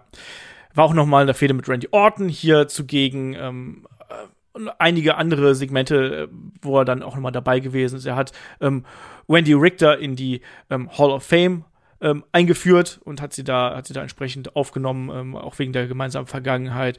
Ähm, er war noch mal bei Raw dabei, er war noch mal bei einem Segment mit ähm, Zack Ryder dabei. Kokosnuss, ah, Shaggy, Kokosnuss erneut übrigens auch. Genau, nochmal die Kokosnuss. Es gab auch im späteren Verlauf nochmal das ein oder andere Pipers Pit. Ähm, Gibt es da noch irgendwelche Momente, die dir jetzt hier besonders äh, einfallen würden, Shaggy? Na, es gab noch ein paar, auf jeden Fall ein paar Momente, die ich tatsächlich noch ansprechen würde. Es gab beinahe ein weiteres Pipers Pit, das muss aber jetzt schon 2012 oder so gewesen sein, mit, mit Danny Bryan, AJ Lee. Äh, das hat mir sehr, sehr gut gefallen. Ähm, was es aber auch gab, war ein Pipers Pit mit The Shield unter anderem. Das gab es auch später nochmal. Und es gab auch nochmal die äh, Wiedervereinigung bei WrestleMania 30 äh, in einem Backstage-Segment zwischen Piper, Arndorf, Hogan und Mr. T, die sich dann auch noch mal äh, Backstage äh, die Hände gegeben und geschüttelt haben und so quasi die alte Fehde, die 30 Jahre zuvor äh, stattgefunden hat bei WrestleMania hier noch mal final zu beenden. Ja, also ähm, eigentlich hat Roddy Piper, das, das würde ich jetzt mal so sagen, was hier auf jeden Fall fehlt für jemanden, der so eine lange Karriere äh, hinter sich gehabt hat, ist wirklich dieses eine große Match zum Abschluss. Also er gehört auch wieder zu den Wrestlern, die eigentlich keinen richtig großen Farewell bekommen haben von ihrer aktiven Karriere, oder? Ja, also sein, äh, sein letzter offizieller Auftritt war quasi, äh, war quasi ähm, in Piper's Pit mit Rusev und Lana und er hatte später noch mal, hat man ihn noch mal Backstage gesehen bei bei Daniel Bryan-Segment, als er den Intercontinental gewonnen hat. Aber das war tatsächlich sein letzter Auftritt ähm, vor Kameras für die WWE oder insgesamt im Wrestling. Ja, und er ist dann, äh, er hat ja dann im weiteren Verlauf auch sehr oft mit äh, gesundheitlichen Problemen ähm, zu kämpfen gehabt. Also wir haben schon angesprochen, er war da nicht besonders, äh, er, er, hat sich körperlich verändert, das hat man gesehen. Er wirkte auch hier und da ähm, geistig abwesend und äh, 2006 gab es ja gab's ja auch schon ähm, die Meldung, dass er dass er an Krebs erkrankt gewesen ist. Das hat man das äh, hat man gesehen. Hodgkins Hodgkin Lymphom damals. Das hat er ähm, besiegen können, aber dann am ähm, 31. Juli 2015 wurde er tot in seinem Haus in Hollywood äh, aufgefunden und ähm, er hat in seinem im Schlaf einen Herzinfarkt erlitten. Und ähm, ja, er hinterlässt seine Ehefrau Kitty und vier Kinder. Ähm, traurige, traurige Geschichte, vor allem wenn man sich die Kommentare äh, von ähm, seiner Kinder äh, anhört über, über äh, ihren Vater. Das ist wirklich äh, Herz, herzerwärmend. Es gibt eine, eine relativ aktuelle Dokumentation über ihn, wo sie eben darüber sprechen, dass er eigentlich seinen Kindern genau das bieten wollte, was er damals nicht gehabt hat. Also Sicherheit, Liebe, Nähe, ähm, all das, was er eben früher nicht bekommen hat und weshalb er diesen harten Weg gegangen ist, den er gegangen ist. Und sie, seine Kinder beschreiben wirklich nur als den besten Vater der Welt. Und man sieht dann auch ähm, Aufnahmen, so alte Home-Video-Aufnahmen, wo er dann nach Hause kommt von einer langen Reise und hat dann all seinen Kindern Geschenke mitgebracht und die freuen sich darüber. Und er war wirklich auch jemand, der ähm, sehr sehr liebevoll zu seinen, äh, zu seinen Kindern gewesen ist und ist auch jemand, der einfach viel zu früh gestorben ist. Ne? Mit 61 Jahren zu sterben, ähm, an einem plötzlichen Herzstillstand, sicherlich auch natürlich bedingt durch den Lebensstil, den er gefahren ist, die, die, das, das harte Leben, die harte körperliche Arbeit im Ring, ähm, dann auch teilweise natürlich der, der Lebensstil. Also er war auch jemand, der ähm, hier und da auch Drogenprobleme gehabt hat, der Alkoholprobleme gehabt hat, wenn auch nicht in dem Maße, wie es andere gehabt haben. Aber Shaggy trotzdem ist jemand, der viel zu früh gestorben ist mit 61 Jahren. Auf jeden Fall auch. Aber dem hat sicherlich auch, wie du es gerade gesagt hast, äh, die äh, ja, die, die, die, das Leben als Wrestler und was zu dem Zeitpunkt auch noch dazugehört hat, ähm, definitiv auch ähm, sicherlich daran gehindert, noch älter zu werden. Das kann man aber so offen, glaube ich, und muss man, glaube ich, so offen auch sagen. Du hast deine Kinder angesprochen. Vielleicht erwähnenswert noch, dass seine Tochter ähm, ja unter dem Namen Teal Piper auch ja aktiv ist im Wrestling-Business, aktiv sogar auch schon bei AEW gesichtet war. 2019 bei All Out hat, war sie in der Casino, Damen Casino Battle Royale dabei. Ähm, ansonsten keine weiteren großen Auftritte. Aber bei Women of Wrestling hat sie wohl in, in, ja, mittlerweile einen Vertrag und wird da dann auch aktiv sein. Ähm, das ist ja auch gro die große Damen-Wrestling-Liga, die wohl für Furore sorgen soll mit Leuten wie auch AJ Lee in, in, in der Hinterhand und auch eine Tessa äh, Blanchard, die hier auch aktiv ist. Also mal schauen wir, ob wir von Teal Piper noch was hören werden. Mal schauen. Ähm, Shaggy, Abschluss äh, Plädoyer, wollte ich schon fast gerade sagen. Ähm, welche Fußstapfen hinterlässt ein Rowdy, Roddy Piper? Ja, er ist definitiv, vielleicht nicht im Ring, wobei wir das Match mit Bret Hart sicherlich auch nochmal hervorheben müssen, auch das mit Craig Valentine. Wenige richtig verdammt gute Matches, die er hatte, aber am Mikrofon einfach eine Legende. Einer der größten Talker, ähm, gerade in der Heel-Zeit, die es je im Wrestling-Business gab. Es gibt wenige, die an ihn heranreichen, was die Qualität am Mikrofon angeht, die Art und Weise auch zu improvisieren, auch in, zu interagieren mit dem Publikum und auch seinen anderen Wrestling-Kontrahenten, die ihm da auch immer begegnet sind. Also am Mike nahezu unschlagbar, einer der besten und äh, rein vom Charisma und von dem, was er sagen kann, sicherlich einer der größten Wrestler aller Zeiten. Ja, äh, jemand, der prägend gewesen ist für eine ganze Generation an Heel-Wrestlern, die sich da an ihm eine, ähm, ein Vorbild genommen haben und dem nacheifern wollten. Jemand, der auch gezeigt hat, dass nicht unbedingt der beste Wrestler und die flashiest Moves entscheidend sind, sondern dass auch sehr oft Herz, Einsatz und vor allem auch Charisma mit zum Dasein eines Wrestlers gehört. Jemand, der aber auch einen sehr steinigen Weg gegangen ist, ähm, der auf die harte Art gelernt hat, wie man im Wrestling Fuß fasst und jemand, der mit Sicherheit auch mit dafür verantwortlich ist, dass ähm, WrestleMania so ein großer Hit geworden ist. Klar, Hogan ganz vorne weg und ganz viel natürlich auch die ähm, Rock and Wrestling Connection, aber du brauchst auch ein entsprechendes Gegenstück dazu und da war ein Rowdy Roddy Piper mit der Art und Weise, wie er sich präsentiert hat, absolut wegweisend und absolut wichtig. Und er ist, wie ich finde, auch einer von den Wrestlern, ja, die liebt man zu hassen, oder? Also ich habe immer das Gefühl gehabt, wann immer er in den Ring gekommen ist, ähm, dass die Zuschauer, die wollten ihn halt ausbuhen, aber zugleich haben sie halt auch gesagt, Mensch, der unterhält uns auch verdammt gut. Klar, äh, ganz, ganz früher war das anders. da, da haben die Leute das anders gesehen, aber ich finde, dass ein Roddy Piper immer so einen ganz eigenen Stil gehabt hat, so, so, so, so, eine, so eine herbe Art und Weise, dass man ihn zwar gehasst hat als Heel, aber dann eben auch trotzdem sehr unterhaltsam gefunden hat einfach. Ja, einer der ersten wirklich coolen Heels, kann man ja so ohne Zweifel auch so sagen. Und ähm, jemand, der wirklich große Fußstapfen im Wrestling-Business hinterlassen hat, du hast gesagt, er für, für gilt als Vorbild für eine ganze Generation an Wrestlern. Gerade ein MJF, den muss man da auch mal sagen, der erinnert in vielen Zügen manchmal an, an, an Roddy Piper, hat, glaube ich, viel auch von ihm gelernt, ähm, indem er sich die alten Videos angeschaut hat. Ich glaube schon, dass das tatsächlich so das Abbild äh, seines Charakters so ein bisschen auch ist in, in einigen Bereichen. Also ähm, ein Roddy Piper, der hat viele Wrestler geprägt, einfach aufgrund seiner wirklichen Qualität am Mikrofon. Ja, und hat für legendäre Momente gesorgt und hat auf jeden Fall dafür, hat auf jeden Fall dem Wrestling seinen Stempel aufgedrückt. Über viele, viele Jahre war auch jemand, der immer mal wieder eine Auszeit genommen hat, wie wir es jetzt schon richtig angesprochen haben, aber trotzdem jemand, den wir alle nie vergessen werden und der leider viel, viel zu früh von uns gegangen ist. Ähm, witzige Anekdote zum Schluss, von wegen hier äh, unterscheiden zwischen Charakter und echter Person. Seine Kinder ähm, haben auch erzählt, dass gerade als sie aufgewachsen sind noch klein gewesen sind, dass sie äh, äh, sich Sorgen darum machen mussten, äh, was, was passiert, weil, wenn, wenn ihr Vater wieder irgendwas Schlimmes angestellt hat. Ne? Hm. Also, dass wohl teilweise sogar der, der Lehrer zu ihm gesagt hat, Mensch, also, das, was euer Vater da im Fernsehen anrichtet, das ist ja wohl eine absolute Unverschämtheit. Ne? Finde ich ganz witzig. Ähm, naja, Shaggy, ähm, das war unser Karriere-Podcast über Rowdy Roddy Piper. Ja, ähm, schöner Podcast, schön endlich mal über ihn auch mal sprechen zu können. Ähm, schön, dass ihr, liebe Hörer, euch für ihn entschieden habt. Hat mir sehr viel Spaß gemacht, uns sehr viel Spaß gemacht. Bleibt uns eigentlich nicht viel anderes übrig, ähm, als euch frohe Weihnachten zu wünschen und einen guten Rutsch, oder? Ja, guten Rutsch noch nicht. Wir sind zwischendurch noch mal da, aber zumindest äh, frohe Weihnachten auf jeden Fall an der Stelle. Da ist ja Roddy Piper auch ganz groß drin. Wenn wir uns an diese, kennst du noch diese Vignette, wo er vor diesem brennenden äh, Kamin steht und alles ist weihnachtlich geschmückt und wo er der der WWF-Universum damals frohe Weihnachten wünscht? Ja. Ja, mochte ich. Stellt euch Shaggy und mich jetzt vor an einem Kamin mit einer Tasse. Äh, was trinkt man so an Weihnachten, Shaggy? Bier ich dachte so Eggnog oder sowas. Na gut. Irgendwas mit ähm, Alkohol. Ich würde, also ich würde auch gerne jetzt einfach ein Weinchen. Lass uns mal wieder einfach ein ja. Weinchen jetzt trinken. Können wir jetzt sowieso machen. Ja, ist, ist, wenn wir es aufnehmen, ist es jetzt die 12 Uhr mittags. Es wird Zeit für einen Wein.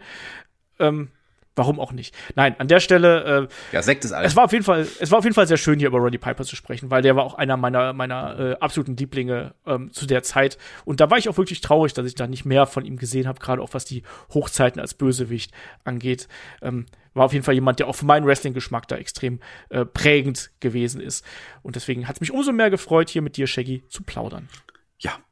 Frohe Weihnachten. Ho, genau, frohe ho, Weihnachten. Ho. und wir haben in der Com-Woche, werden wir äh, 2x5 auf dem Programm haben, wir werden das Match of the Week für Supporter auf dem Programm haben, wir haben die Classic Review mit Melle und mir auf dem Programm und natürlich am kommenden Sonntag gibt's hier den Jahresrückblick 2021. Ähm, da werden wir dann nochmal auf das Jahr entsprechend zurückblicken. Und in dem Sinne sage ich, frohe Weihnachten, genießt die ruhigen Tage, vielleicht auch mit ein bisschen Headlock zwischendurch und ähm, ja, habt eine gute Zeit. Macht's gut, bis zum nächsten Mal. Tschüss.